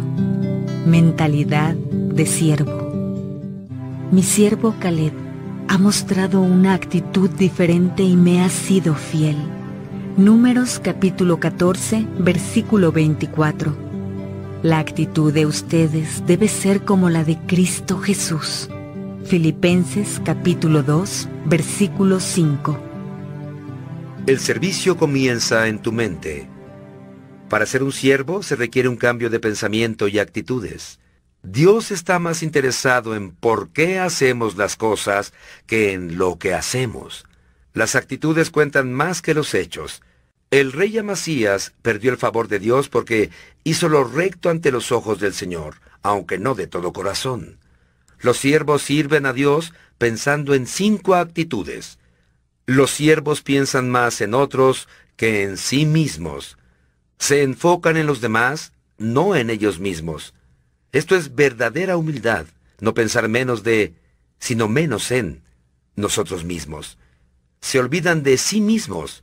Pablo dijo, olvídense de ustedes mismos lo suficiente para que extiendan una mano ayudadora. Esto es lo que significa perder tu vida, olvidarte de ti mismo para servir a otros. Cuando dejamos de enfocarnos en nuestras propias necesidades, comenzamos a advertir las que yacen a nuestro alrededor. Jesús se despojó a sí mismo tomando forma de siervo. ¿Cuándo fue la última vez que te olvidaste de ti mismo para beneficiar a alguien? No puedes ser siervo si estás lleno de ti mismo. Solo cuando nos olvidamos de nosotros mismos podemos hacer cosas que merecen ser recordadas.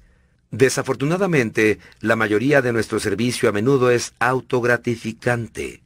Servimos a otros para agradarles, ser admirados o lograr nuestras propias metas. Eso es manipulación, no ministerio. Todo el tiempo en lo que realmente hemos estado pensando es en nosotros mismos y cuán nobles y maravillosos somos. Algunas personas tratan de usar el servicio como una herramienta de negociación con Dios. Haré esto por ti, Dios, si haces algo por mí.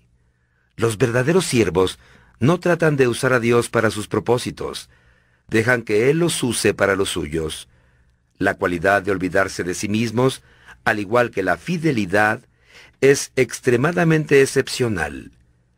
A pesar de todas las personas que Pablo conocía, Timoteo era el único ejemplo que señalaba. Pensar como siervo es difícil porque desafía el problema básico de mi vida. Yo soy, por naturaleza, egoísta. Pienso más en mí. Por eso es que la humildad es una lucha diaria, una lección que debo volver a aprender una y otra vez. La oportunidad de ser siervo me confronta docenas de veces al día. Me dan la opción de decidir entre satisfacer mis necesidades o las de los otros. La abnegación es el alma del servicio. Podemos medir nuestro corazón de siervo por la manera en que respondemos cuando otros nos tratan como siervos. ¿Cómo reaccionas cuando eres mandado por alguien o tratado como un inferior? La Biblia dice, si alguien toma ventajas injustas sobre ti, usa la ocasión para practicar la vida de siervo. Los siervos piensan como mayordomos, no como dueños. Recuerdan que todo le pertenece a Dios. En la Biblia, un mayordomo era un siervo al que se le confiaba una propiedad. José fue este tipo de siervo como prisionero en Egipto. Potifar confió en él entregándole su casa. Después, el carcelero confió en él dándole autoridad en la cárcel. Al final de la historia, Faraón confió en él y le dio la nación entera. El servicio y la mayordomía van juntos, puesto que Dios espera de nosotros que seamos dignos de confianza en ambos aspectos. La Biblia dice, la única cosa que se requiere para ser tales siervos es que sean fieles a su Señor. ¿Cómo estás manejando los recursos que Dios te confió? Para comenzar a ser un verdadero siervo, tienes que tomar en cuenta el tema del dinero en tu vida. Jesús indicó, ningún sirviente puede servir a dos patrones. No pueden servir a la vez a Dios y a las riquezas.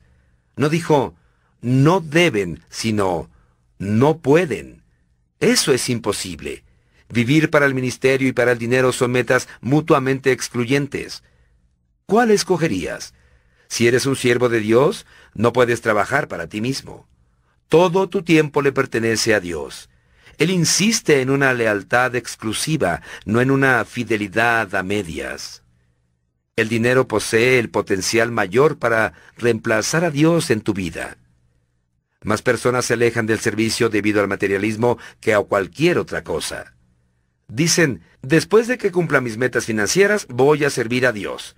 Esa es una decisión necia que lamentarán por la eternidad. Cuando Jesús es tu Señor, el dinero te sirve. Pero si el dinero es tu Señor, te conviertes en esclavo de Él. Ciertamente la riqueza no es un pecado siempre y cuando la usemos para la gloria de Dios. Los siervos del Señor siempre están más conscientes del ministerio que del dinero. La Biblia es muy clara. Dios usa el dinero para probar tu fidelidad como siervo. Esta es la razón por la que Jesús habló más acerca de él que del cielo o el infierno. Él dijo, si ustedes no han sido honrados en el uso de las riquezas mundanas, ¿quién les confiará las verdaderas? La manera en que usas tu dinero incide en cómo Dios puede bendecir tu vida. En el capítulo 31 mencioné dos tipos de personas, los edificadores del reino y los edificadores de riquezas.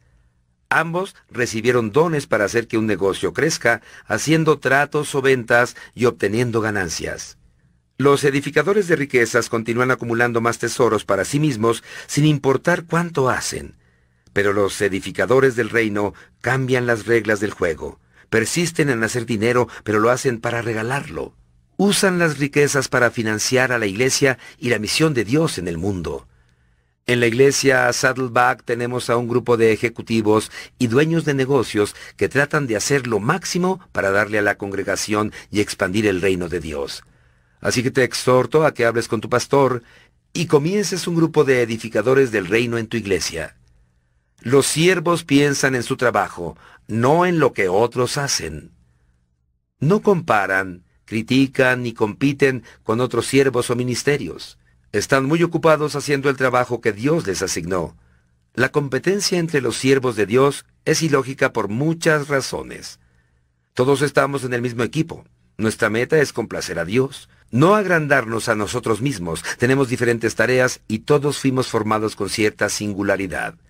Pablo dijo, no se comparen unos con otros como si uno de ustedes fuera mejor o peor que el otro. Tenemos mejores cosas que hacer en nuestras vidas. Cada uno de ustedes es un original. No hay lugar para celos mezquinos entre los siervos. Cuando estás ocupado en servir, no tienes tiempo para criticar. El tiempo que gastas en criticar a otros deberías usarlo para ministrar. Cuando Marta se quejaba con Jesús de que María no la estaba ayudando con su trabajo, perdió su corazón de sierva. Los siervos verdaderos no se quejan de las injusticias, no viven lamentándose ni se resienten con quienes no están sirviendo. Solo confían en Dios y se mantienen sirviendo. No es nuestro trabajo evaluar a otros siervos del Señor. La Biblia dice, ¿quién eres tú para criticar al siervo de otro? El Señor decidirá si su siervo ha hecho lo correcto. Tampoco es nuestro trabajo defendernos de la crítica. Deja que tu Señor lidie con eso. Sigue el ejemplo de Moisés, que mostró una verdadera humildad ante sus opositores. De Nehemías, cuya respuesta a las críticas fue simple. Estoy ocupado. Si bajara yo a reunirme con ustedes, la obra se vería interrumpida. Si sirves como Jesús, puedes esperar ser criticado. El mundo, aun las iglesias, no entienden lo que Dios valora en el servicio. Uno de los actos más hermosos de amor que le demostraron a Jesús fue criticado por sus discípulos. María tomó lo más valioso que tenía, un perfume costoso, y lo vertió sobre Jesús. A tan espléndido servicio los discípulos lo llamaron derroche. Sin embargo, Jesús lo llamó una obra hermosa. Y eso es lo que importa. Tu servicio a Cristo nunca es considerado como pérdida, aunque otros lo digan. Los siervos basan su identidad en Cristo. Dado que ellos recuerdan que fueron amados y aceptados por gracia, los siervos no tienen que probar su mérito. Voluntariamente aceptan tareas que otras personas inseguras consideran inferiores. Uno de los ejemplos más conmovedores de servicio es la imagen misma que Jesús muestra cuando le lava los pies a sus discípulos. Esto era equivalente a lo que hoy sería lustrar el calzado, un trabajo sin prestigio. Sin embargo, Jesús sabía quién era Él, de manera que la tarea no amenazaba su propia imagen. La Biblia dice, Sabía Jesús que el Padre había puesto todas las cosas bajo su dominio y que había salido de Dios y a Él volvía. Así que se levantó de la mesa, se quitó el manto y se ató una toalla a la cintura. Si piensas ser un siervo, debes tener muy definida tu identidad en Cristo. Solo las personas seguras pueden servir. Las inseguras siempre se preocupan de cómo pueden ser vistas por los demás. Temen manifestar sus debilidades y ocultan bajo mantos protectores su orgullo y pretensión. Mientras más inseguro seas, más quieres que te sirvan y más necesitarás la aprobación. Henry Newen dijo, para que podamos servir a otros, debemos morir por ellos. Eso significa que tenemos que dejar de medir nuestros significados y valores con la vara de medir de otros. Entonces comenzaremos a ser libres para ser misericordiosos. Cuando basas tu valor y tu identidad en tu relación con Cristo, te liberas de las expectativas de otros y eso te permite servir con lo mejor de ti. Los siervos no necesitan cubrir sus paredes con placas y premios para avalar su trabajo. No les interesa que se dirijan a ellos con títulos, ni les gusta considerarse superiores. Los siervos hallan que los símbolos del estatus son innecesarios y no miden su valor por sus logros. Pablo dijo, porque no es aprobado el que se recomienda a sí mismo, sino aquel a quien recomienda el Señor. Si alguien tuvo oportunidad de ser ostentoso debido a sus conexiones y parentesco, fue Santiago, el medio hermano de Jesús. Él tuvo las credenciales de crecer con Jesús como su hermano. Sin embargo, en la introducción de su carta simplemente se refiere a sí mismo como siervo de Dios y del Señor Jesucristo. Mientras más te acerques a Jesús, menos necesitarás promocionarte. Los siervos piensan en el ministerio como una oportunidad, no como una obligación. Disfrutan ayudando a la gente, supliendo sus necesidades y realizando su ministerio. Sirven al Señor con regocijo. ¿Por qué lo hacen con regocijo? Porque aman al Señor y están agradecidos por su favor. Saben que servir es el mejor uso que pueden darle a su vida y que Dios ha prometido recompensarlos. Jesús dijo, a quien me sirva, mi Padre lo honrará. Pablo, por su parte, afirmó, porque Dios no es injusto como para olvidarse de las obras y del amor que, para su gloria, ustedes han mostrado sirviendo a los santos, como lo siguen haciendo. Imagínate qué pasaría si solo el 10% de los cristianos en el mundo tomara en serio su rol como siervo. Imagínate todo lo bueno que podría hacerse. ¿Estarías dispuesto a ser una de esas personas?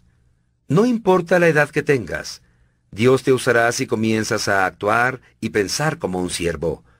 Albert Schweitzer dijo, las únicas personas realmente felices son aquellas que han aprendido a servir. Día 34. Pensando en mi propósito. Punto de reflexión. Para ser siervo, debo pensar como siervo. Versículo para recordar. La actitud de ustedes debe ser como la de Cristo Jesús. Filipenses capítulo 2, versículo 5. Pregunta para considerar. ¿Me preocupo más por ser servido que por servir a otros?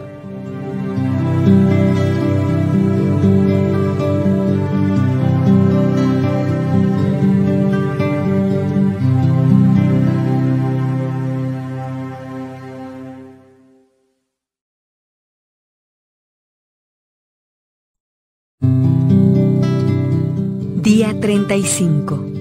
El poder de Dios en tu debilidad. Participamos de su debilidad, pero por el poder de Dios viviremos con Cristo para servirlos a ustedes. Segunda de Corintios capítulo 13 versículo 4. Yo estoy contigo. Eso es todo lo que necesitas. Mi poder se muestra mejor en los débiles. Segunda de Corintios capítulo 12 versículo 9. A Dios le encanta usar a los débiles. Todos tenemos debilidades. Es más, tú tienes un manojo de defectos e imperfecciones, físicos, emocionales, intelectuales y espirituales. También experimentas un sinfín de circunstancias incontrolables que te debilitan, como las limitaciones financieras o relacionales. Lo más importante es qué haces con todo ello.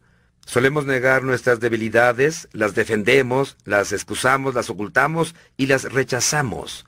Eso le impide a Dios usarlas de la manera que desea hacerlo. Dios tiene una perspectiva diferente de tus debilidades.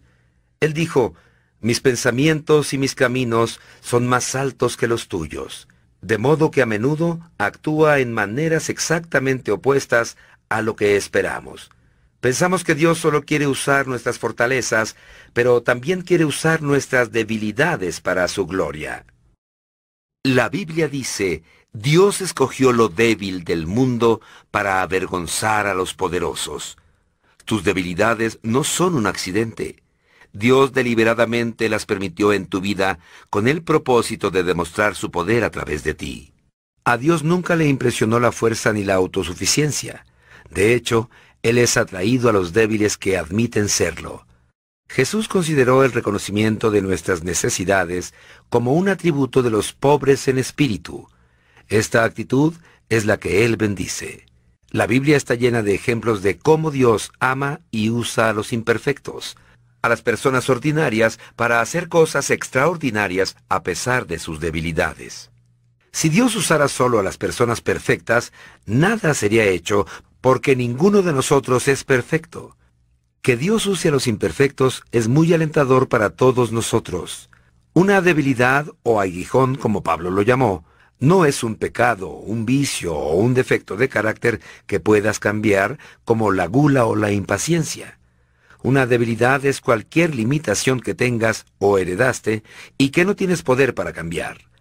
Puede ser una limitación física, como la minusvalía, una enfermedad crónica, poca energía o una incapacidad. Puede ser una limitación emocional, como un trauma, un recuerdo incurioso, una personalidad excéntrica o una disposición hereditaria. O puede ser una limitación intelectual o del talento. No todos somos superinteligentes o talentosos. Cuando piensas en las limitaciones de tu vida, puedes ser tentado a concluir, Dios nunca podría usarme, pero a Dios no lo detienen nuestras limitaciones. De hecho, Él disfruta poniendo su poder en envases comunes. La Biblia dice, pero tenemos este tesoro en vasijas de barro, para que se vea que tan sublime poder viene de Dios y no de nosotros. Igual que la artesanía común, somos frágiles, defectuosos y fáciles de quebrar. Pero Dios nos usará si le permitimos trabajar por medio de nuestras debilidades. Para que esto ocurra, debemos seguir el modelo de Pablo. Reconoce tus debilidades. Admite tus imperfecciones. Deja de pretender que tienes todo bajo control y sé honesto contigo mismo.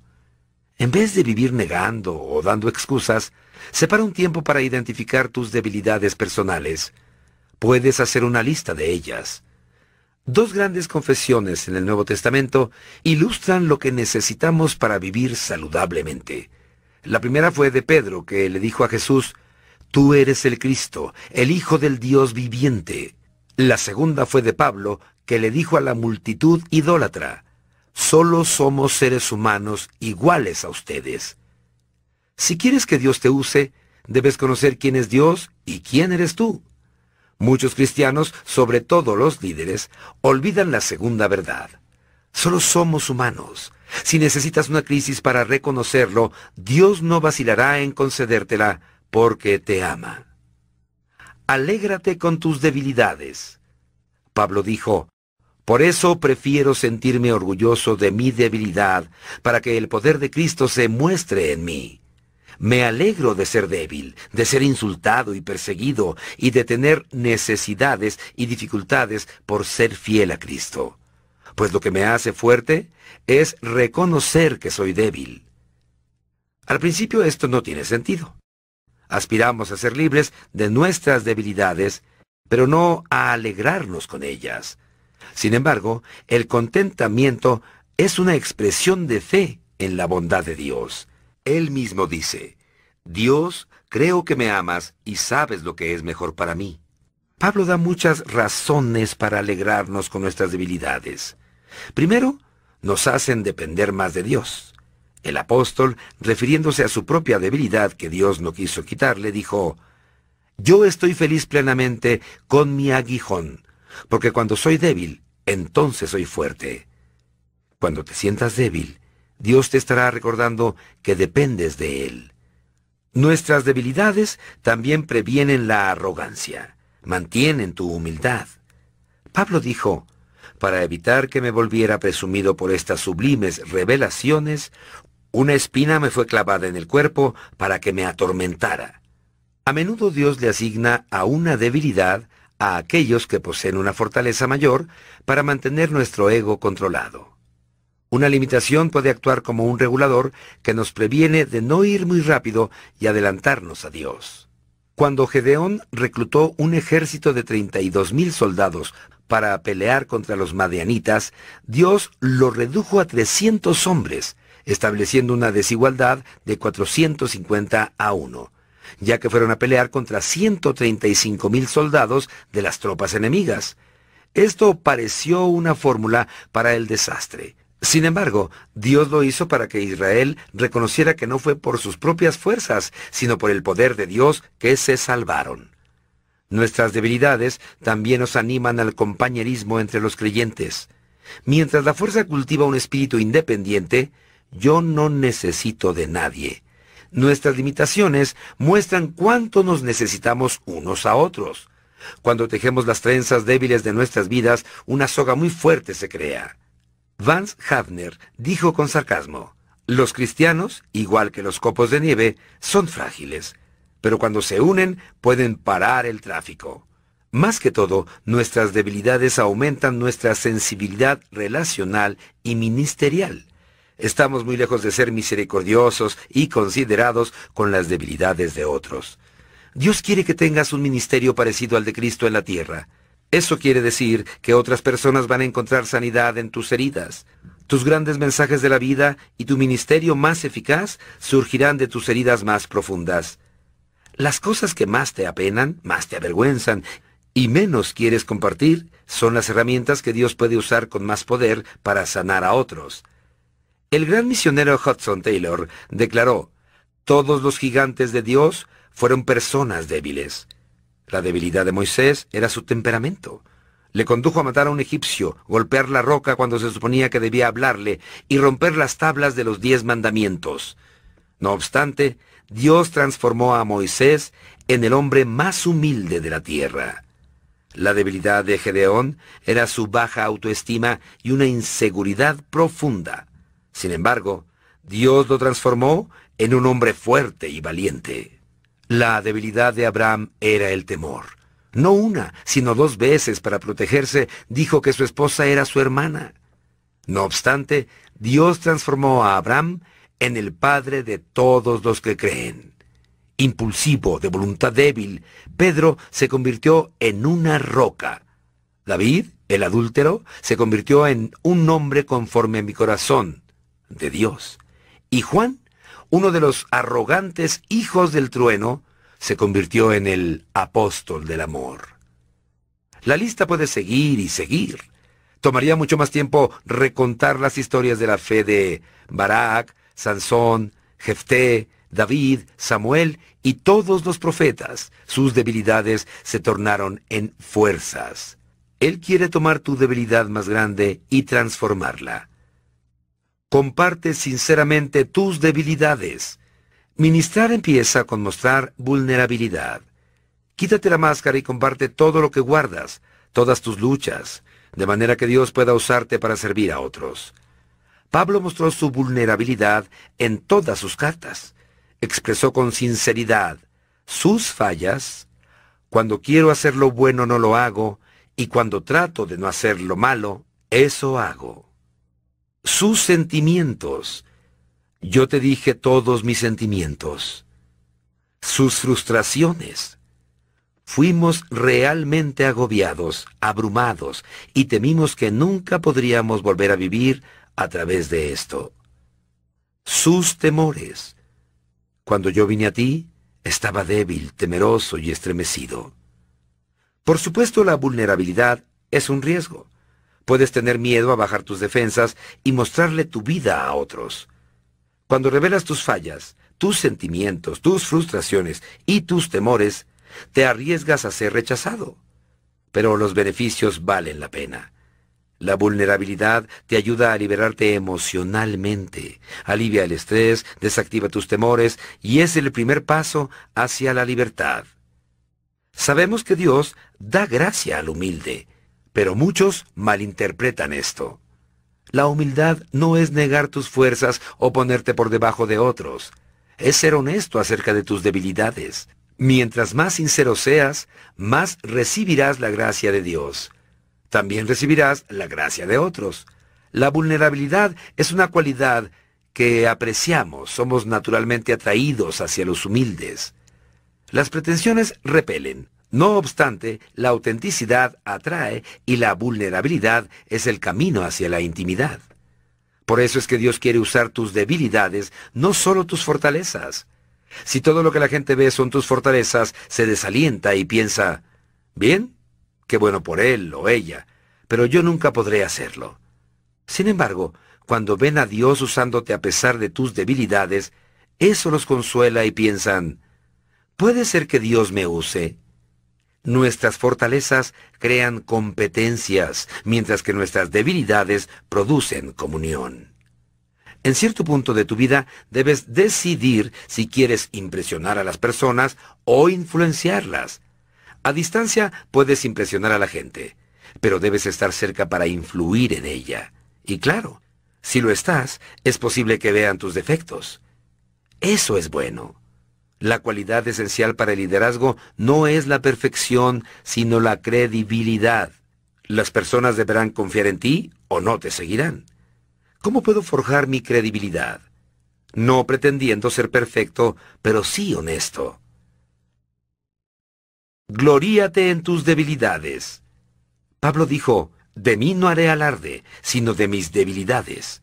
En vez de mostrarte autosuficiente e insuperable, considérate a ti mismo como un trofeo de la gracia. Cuando Satanás apunte a tu debilidad, acuérdate de Dios y llena tu corazón con alabanzas a Jesús, que entiende cada debilidad nuestra, y al Espíritu Santo que nos ayuda en nuestra debilidad. Sin embargo, algunas veces Dios convierte una fortaleza en debilidad para usarnos aún más. Jacob era un manipulador que se pasó su vida intrigando para después correr debido a las consecuencias. Una noche, mientras luchaba con Dios, dijo, No voy a dejarte hasta que me bendigas. Dios le respondió, Está bien. Pero entonces agarró el muslo de Jacob y dislocó su cadera. ¿Qué significa eso? Dios tomó la fuerza de Jacob. El músculo del muslo es el más fuerte del cuerpo, y la transformó en debilidad.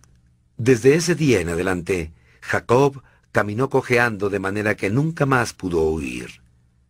Eso lo forzó a apoyarse en Dios, quisiera o no. Si quieres que Dios te bendiga y te use en gran manera, debes querer caminar cojeando el resto de tu vida, porque Dios usa a las personas débiles. Día 35. Pensando en mi propósito. Punto de reflexión. Dios trabaja mejor si reconozco mi debilidad. Versículo para recordar. Te basta con mi gracia, pues mi poder se perfecciona en la debilidad. Segunda de Corintios, capítulo 12, versículo 9. Pregunta para considerar. ¿Estoy limitando el poder de Dios en mi vida tratando de ocultar mis debilidades? ¿En qué necesito ser honesto de manera que pueda ayudar a otros?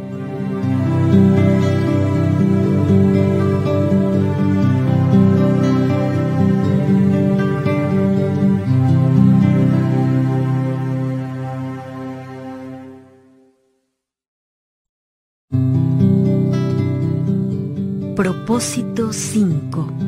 Fuiste hecho para una misión. El fruto de la justicia es árbol de vida, y el que gana almas es sabio. Proverbios capítulo 11, versículo 30.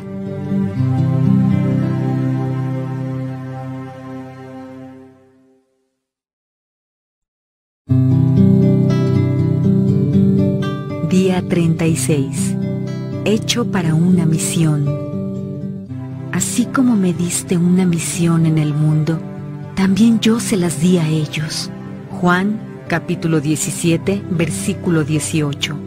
Lo más importante es que culmine mi misión, la obra que el Señor me encomendó. Hechos capítulo 20, versículo 24. Fuiste hecho para una misión.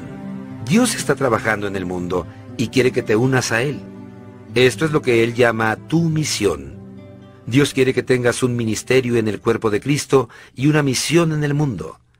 Tu ministerio es tu servicio a los creyentes y tu misión es el servicio a los no creyentes.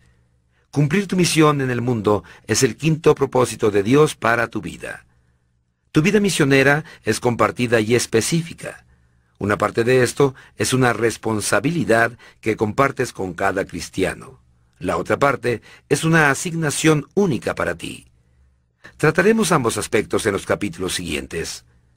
Nuestra palabra misión proviene del vocablo en latín para enviar. Ser cristiano implica ser enviado como un representante de Jesucristo. Jesús dijo, como el Padre me envió a mí, así yo los envío a ustedes. Jesús entendió claramente su vida misionera en la tierra. A la edad de 12 años dijo, en los negocios de mi Padre me es necesario estar. Y 21 años más tarde, muriendo en la cruz, declaró, consumado es. Como apoyalibros, estas dos afirmaciones enmarcan una vida con propósito bien vivida. Jesús completó la misión que el Padre le dio. La misión que Jesús cumplió mientras estaba en la tierra ahora es nuestra, porque conformamos el cuerpo de Cristo. Lo que Él hizo con su cuerpo físico, nosotros lo continuaremos como cuerpo espiritual, la iglesia. ¿Cuál es esa misión? Traer a las personas a Dios. La Biblia dice, Cristo nos cambió de ser enemigos en sus amigos y nos dio la tarea de hacer a otros sus amigos también. Dios quiere redimir a los seres humanos de las manos de Satanás y reconciliarlos con Él de manera que podamos cumplir los cinco propósitos. Amarlo, ser parte de su familia, ser igual a Él, servirle y contarle a otros acerca de Él. Una vez que le pertenecemos, Dios nos usa para alcanzar a otros. Nos salva y nos envía afuera. La Biblia dice, nosotros hemos sido enviados para hablar de Cristo. Somos los mensajeros del amor de Dios y sus propósitos para el mundo. La importancia de tu misión. Cumplir tu misión en la tierra es una parte esencial de vivir para la gloria de Dios. La Biblia nos ofrece razones de por qué tu misión es tan importante. Tu misión es una continuación de la misión de Jesús en la tierra. Como sus seguidores, debemos continuar lo que Él comenzó. Jesús nos llamó no solo a venir a Él, sino a ir por Él. Tu misión es tan importante que Jesús la repitió cinco veces de cinco maneras realmente diferentes en cinco libros distintos de la Biblia. Es como si dijera, realmente quiero que hagas esto. Estudia esas cinco comisiones de Jesús y aprenderás los detalles de tu misión en la tierra. ¿Cuándo? ¿Dónde? ¿Por qué? y cómo. En la gran comisión, Jesús dijo, Vayan y hagan discípulos de todas las naciones, bautizándolos en el nombre del Padre y del Hijo y del Espíritu Santo, enseñándoles a obedecer todo lo que les he mandado a ustedes. Y les aseguro que estaré con ustedes siempre hasta el fin del mundo. Esta comisión le fue asignada a cada seguidor de Cristo, no a los pastores o misioneros solamente. Esta es tu comisión de parte del Señor y no es optativa. Estas palabras de Jesús no fueron la gran sugerencia. Si eres parte de la familia de Dios, tu misión es obligatoria, y si la ignoras, eres desobediente. Puede que no hayas estado consciente de que Dios te da una responsabilidad con los no creyentes que te rodean. La Biblia dice, si tú no le hablas al malvado ni le haces ver su mala conducta para que siga viviendo, ese malvado morirá por causa de su pecado, pero yo te pediré cuentas de su muerte. Quizá tú eres el único cristiano que esas personas conozcan y tu misión es hablarles de Jesús. Tu misión es un privilegio maravilloso. Aunque es una gran responsabilidad, también es un honor increíble ser usado por Dios. Pablo dijo, Dios nos ha dado el privilegio de motivar a cada uno a venir hacia su favor y ser reconciliados en Él. Tu misión involucra dos grandes privilegios, trabajar con Dios y representarlo. Estamos asociados con Él en la construcción de su reino. Pablo nos llamó colaboradores y dijo, estamos trabajando juntos con Dios. Jesús aseguró nuestra salvación. Nos puso en su familia, nos dio su espíritu y nos hizo sus agentes en el mundo. ¡Qué privilegio! La Biblia dice, así que somos embajadores de Cristo, como si Dios los exhortara a ustedes por medio de nosotros.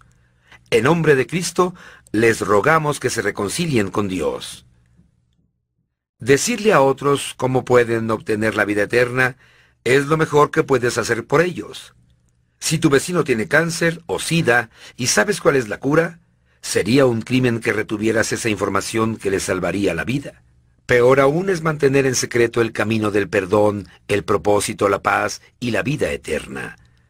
Tenemos las buenas nuevas y compartirlas es el acto de bondad más grande que puedes mostrar a cualquiera.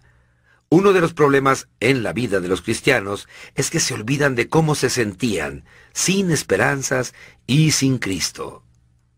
Debemos recordar que no importa cuán felices o exitosas aparenten ser las personas, sin Cristo están perdidas y listas para la separación eterna de Dios. La Biblia dice, Jesús es el único que puede salvar a las personas. Todos necesitamos a Jesús. Tu misión tiene un significado eterno. Esto impactará el destino eterno de otras personas, así que es más importante que cualquier trabajo, logro o meta que puedas alcanzar durante tu vida en la tierra. Las consecuencias de tu misión son para siempre, las de tu trabajo no. Ninguna otra cosa podrás hacer que importe tanto como ayudar a las personas a establecer una relación con Dios. Esta es la urgencia de nuestra misión. Jesús dijo, Mientras sea de día, tenemos que llevar a cabo la obra del que me envió. Viene la noche cuando nadie puede trabajar. El reloj está marcando la hora en tu vida misionera, así que no demores. Inicia tu misión de alcanzar a otros ya. Tendremos toda la eternidad para celebrar con los que llevemos a Jesús, pero tenemos el tiempo contado para alcanzarlos. Esto no significa que debes dejar tu trabajo y comenzar a ser un evangelista a tiempo completo. Dios quiere que compartas las buenas nuevas donde estés, como estudiante, madre, maestra de preescolar, vendedor, gerente o en cualquier actividad que hagas, debes seguir buscando continuamente a las personas que Dios pone en tu camino para que puedas difundir el Evangelio. Tu misión le da significado a tu vida. William James dijo, el mejor uso de la vida es emplearla en algo que sobreviva. La verdad es que solo el reino de Dios perdurará. Todo lo demás finalmente desaparecerá. Por eso debemos vivir una vida con propósito, comprometida con la adoración, el compañerismo, el crecimiento espiritual, los ministerios y el cumplimiento de nuestra misión en la tierra. Los resultados de esas actividades son para siempre. Si fallas en cumplir la misión que Dios te asignó en la tierra, entonces has desperdiciado la vida que Dios te dio. Pablo dice, mi vida carece de valor para mí mismo, con tal de que termine mi carrera y lleve a cabo el servicio que me ha encomendado el Señor Jesús, que es el de dar testimonio del Evangelio de la gracia de Dios. Aunque hay muchas personas en este planeta, solo tú, o lo que Dios haga por medio de ti, podrá alcanzar a quienes viven cerca. Si solo una persona va al cielo por tu causa, tu vida habrá hecho una diferencia por la eternidad. Comienza a observar alrededor de tu campo misionero particular y ora. Dios, ¿a quién has puesto en mi vida para que le hable de Jesús? La conclusión del tiempo de Dios en la historia está vinculada con la terminación de nuestra comisión. Hoy existe un interés creciente en la segunda venida de Cristo y el fin del mundo. ¿Cuándo ocurrirá? Poco antes de que Jesús ascendiera al cielo, los discípulos le hicieron la misma pregunta y él respondió lo que era bastante obvio. Les dijo, no les toca a ustedes conocer la hora ni el momento determinados por la autoridad misma del Padre. Pero cuando venga el Espíritu Santo sobre ustedes, recibirán poder y serán mis testigos, tanto en Jerusalén como en toda Judea y Samaria y hasta los confines de la tierra. Cuando los discípulos quisieron hablar de profecía, Jesús rápidamente cambió la conversación al tema del evangelismo. Él quería que se concentraran en su misión en el mundo, así que les dijo en esencia, los detalles de mi regreso no son de su incumbencia. Lo que les incumbe es la misión que les he dado. Enfóquense en eso. Especular sobre el cronometraje exacto del regreso de Cristo es en vano, porque Jesús dijo, en cuanto al día y la hora, nadie lo sabe, ni siquiera los ángeles en el cielo, ni el Hijo, sino solo el Padre. Dado que Jesús afirmó que no conocía el día ni la hora, ¿por qué tratas de adivinarlas? Lo que hay que saber es que Jesús no vendrá hasta que cada una de las personas que Dios quiere que oigan las buenas nuevas las hayan oído. Jesús dijo, las buenas nuevas acerca del reino de Dios serán predicadas en todo el mundo, a cada nación. Entonces el fin vendrá. Si quieres que Jesús vuelva pronto, enfócate en cumplir tu misión y no en la profecía.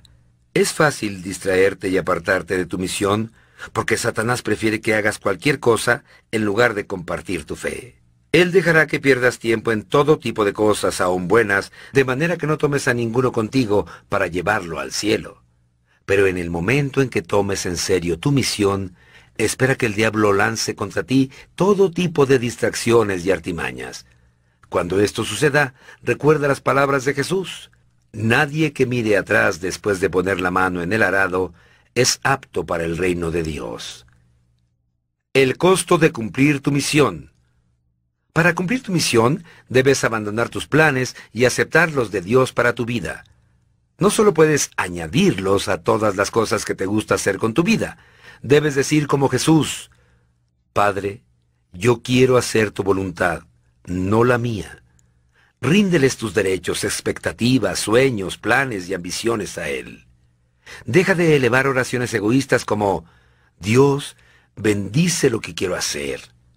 Ora así, Dios, ayúdame a hacer lo que tú bendices.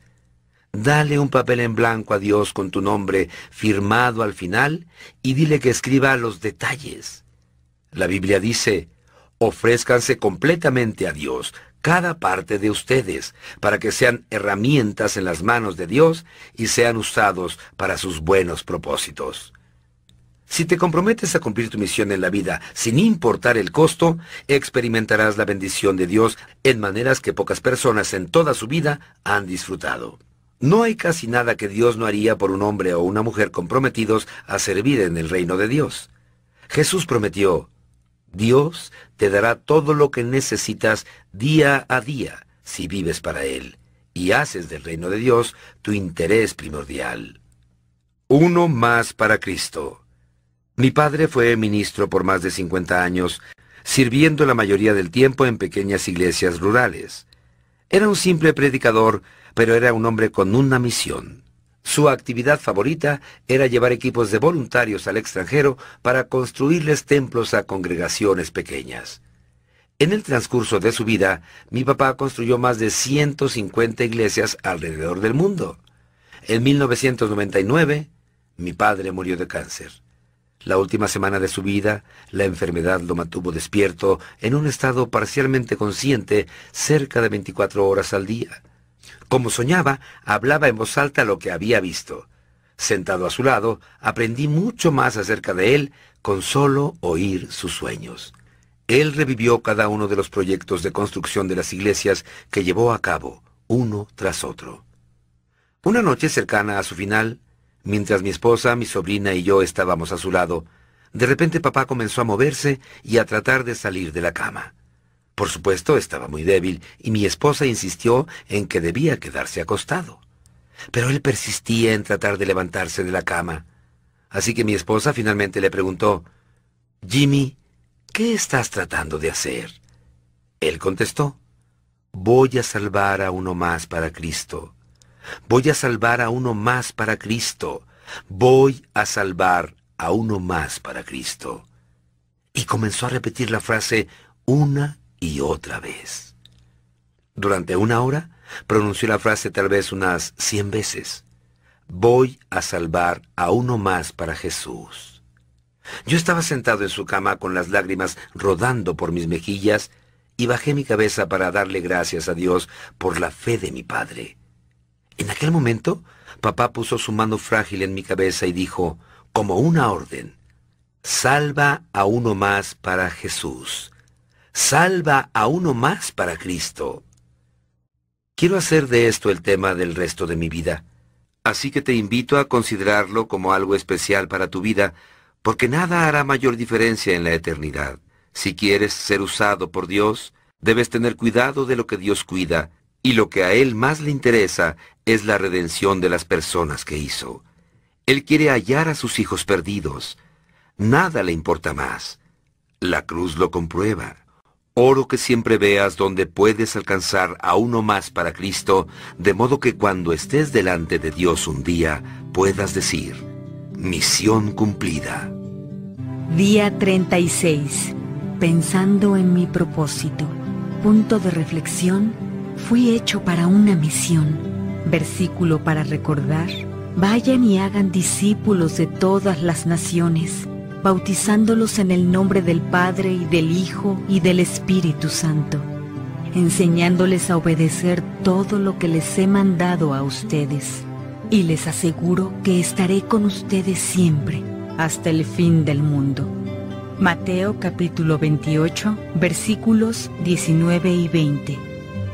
Pregunta para considerar, ¿qué temores me detienen para cumplir la misión de Dios y poder terminarla? ¿Qué me detiene para hablarles a otros de las buenas nuevas?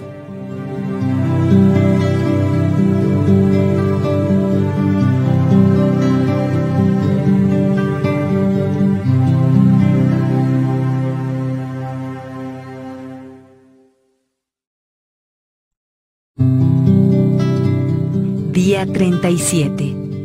Comparte el mensaje de tu vida.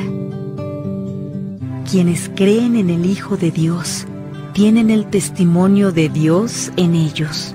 Primera de Juan, capítulo 5, versículo 10a. Sus vidas han proclamado la palabra del Señor. Las nuevas de su fe en Dios han salido.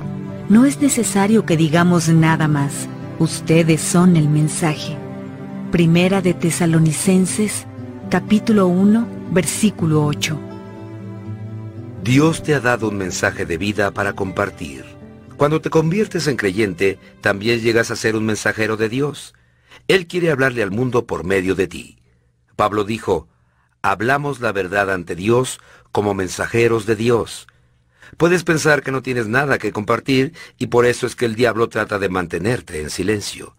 Tienes un sinnúmero de experiencias que Dios quiere que uses para traer a otros a su familia. La Biblia dice, quienes creen en el Hijo de Dios tienen el testimonio de Dios en ellos. Tu mensaje de vida consta de cuatro partes. Tu testimonio, la historia de cómo comenzaste una relación con Jesús. Tus lecciones de vida, las lecciones más importantes que Dios te ha enseñado. Tus pasiones divinas, las obras para las cuales Dios te ha moldeado y que más te importan. Las buenas nuevas, el mensaje de la salvación. Tu mensaje de vida incluye tu testimonio. Tu testimonio es la historia de cómo Cristo marcó una diferencia en tu vida. Pedro nos dice que fuimos escogidos por Dios para hacer su trabajo y hablar de Él. Para decirles a otros de la diferencia como entre la noche y el día que Él hizo para ti. Esta es la esencia del testimonio, compartir tus experiencias personales con respecto al Señor. En una corte no se espera que el testigo discuta el caso, pruebe la verdad o presione por un veredicto. Ese es el trabajo de los abogados. Los testigos simplemente relatan lo que les pasó o lo que vieron. Jesús dijo, serán mis testigos. No dijo, serán mis abogados. Él quiere que compartas tu historia con otros.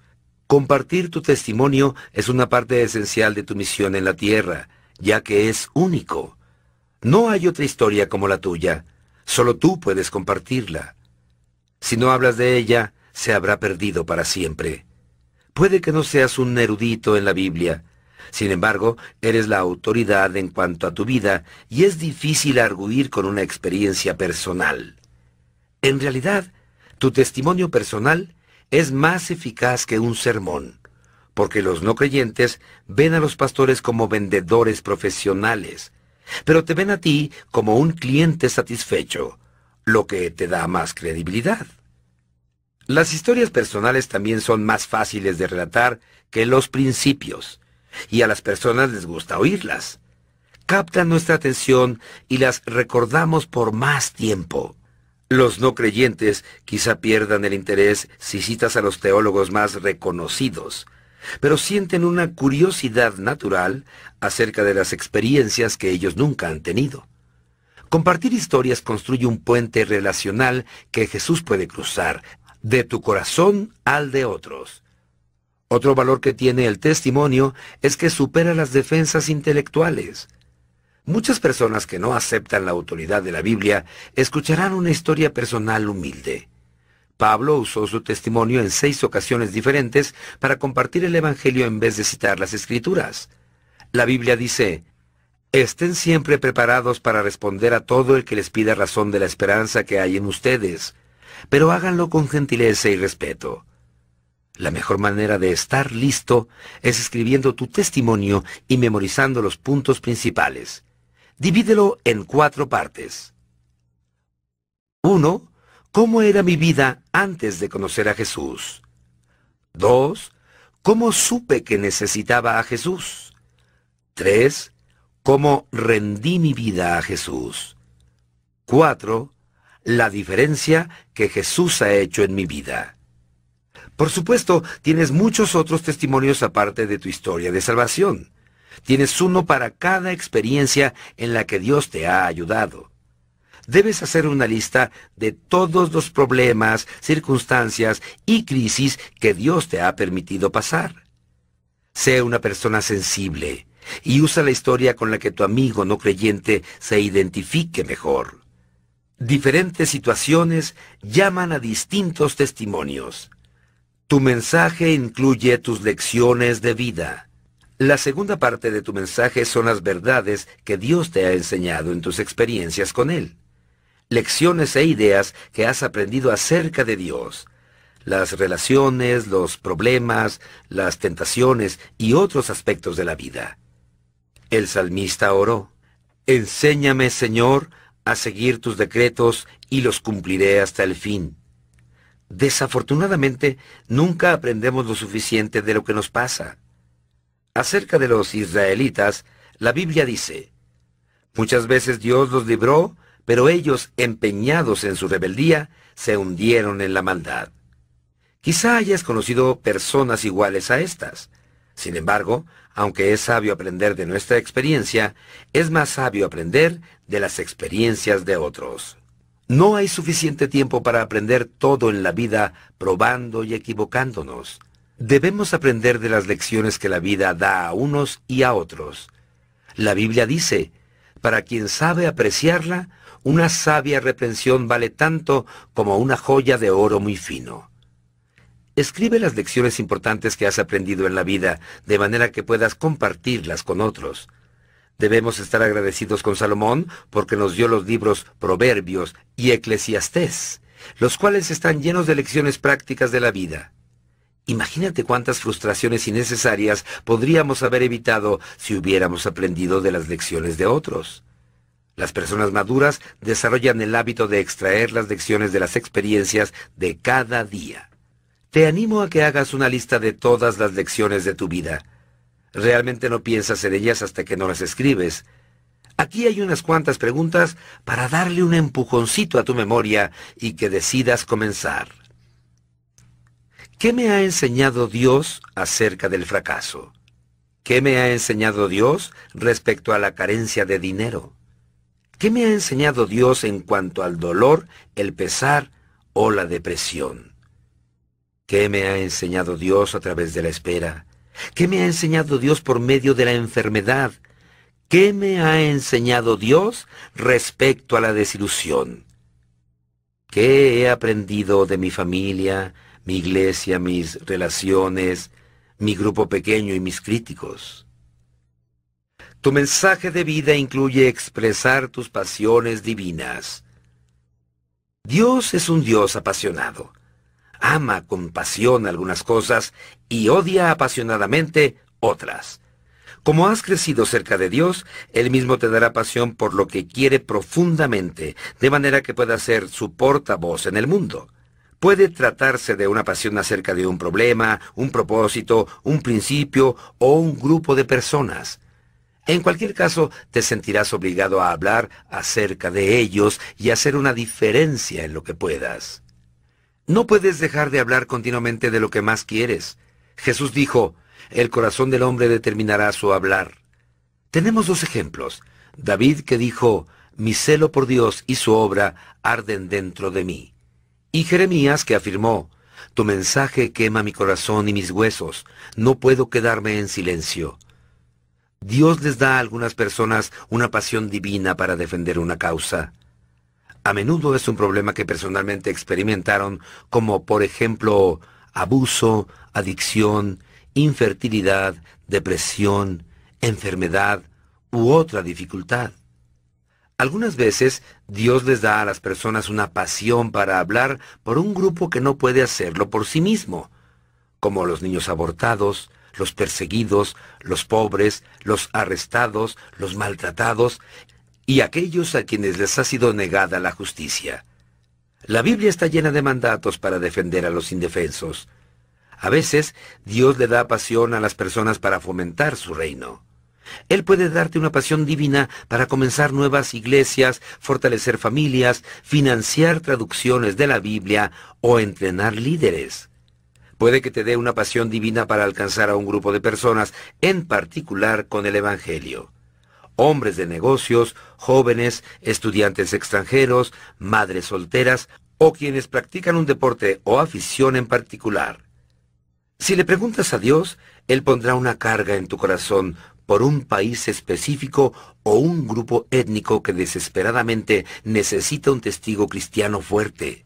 Dios nos da pasiones diferentes, de manera que cada cosa que quiera hacer en el mundo se haga. No esperes que todo el mundo tenga tu misma pasión. En vez de ello, debemos escuchar y evaluar cada uno de los mensajes de la vida, porque nadie puede decirlo todo. Nunca subestimes la pasión divina de alguien. La Biblia dice, está bien mostrar interés con tal de que ese interés sea bien intencionado y constante. Tu mensaje de vida incluye las buenas nuevas. Las buenas noticias nos dicen que Dios nos acepta por la fe y solo por la fe. Esto es, que en Cristo Dios estaba reconciliando al mundo consigo mismo, no tomándole en cuenta sus pecados y encargándonos a nosotros el mensaje de la reconciliación. Las buenas nuevas significan que cuando confiamos en la gracia de Dios para salvarnos por medio de lo que Jesús hizo, nuestros pecados son perdonados, tenemos un propósito para vivir y nos es prometido un hogar futuro en el cielo. Hay cientos de libros estupendos acerca de cómo difundir las buenas nuevas. Puedo proveer una lista de libros que me han ayudado particularmente. Pero todo el entrenamiento del mundo no es suficiente para motivarte a testificar de Cristo hasta que hagas tuyas las convicciones abarcadas en los capítulos anteriores. Lo más importante es que debes aprender a amar a las personas extraviadas como Dios lo hace. Él no crearía a una persona si no la amara. Para Él todos somos importantes.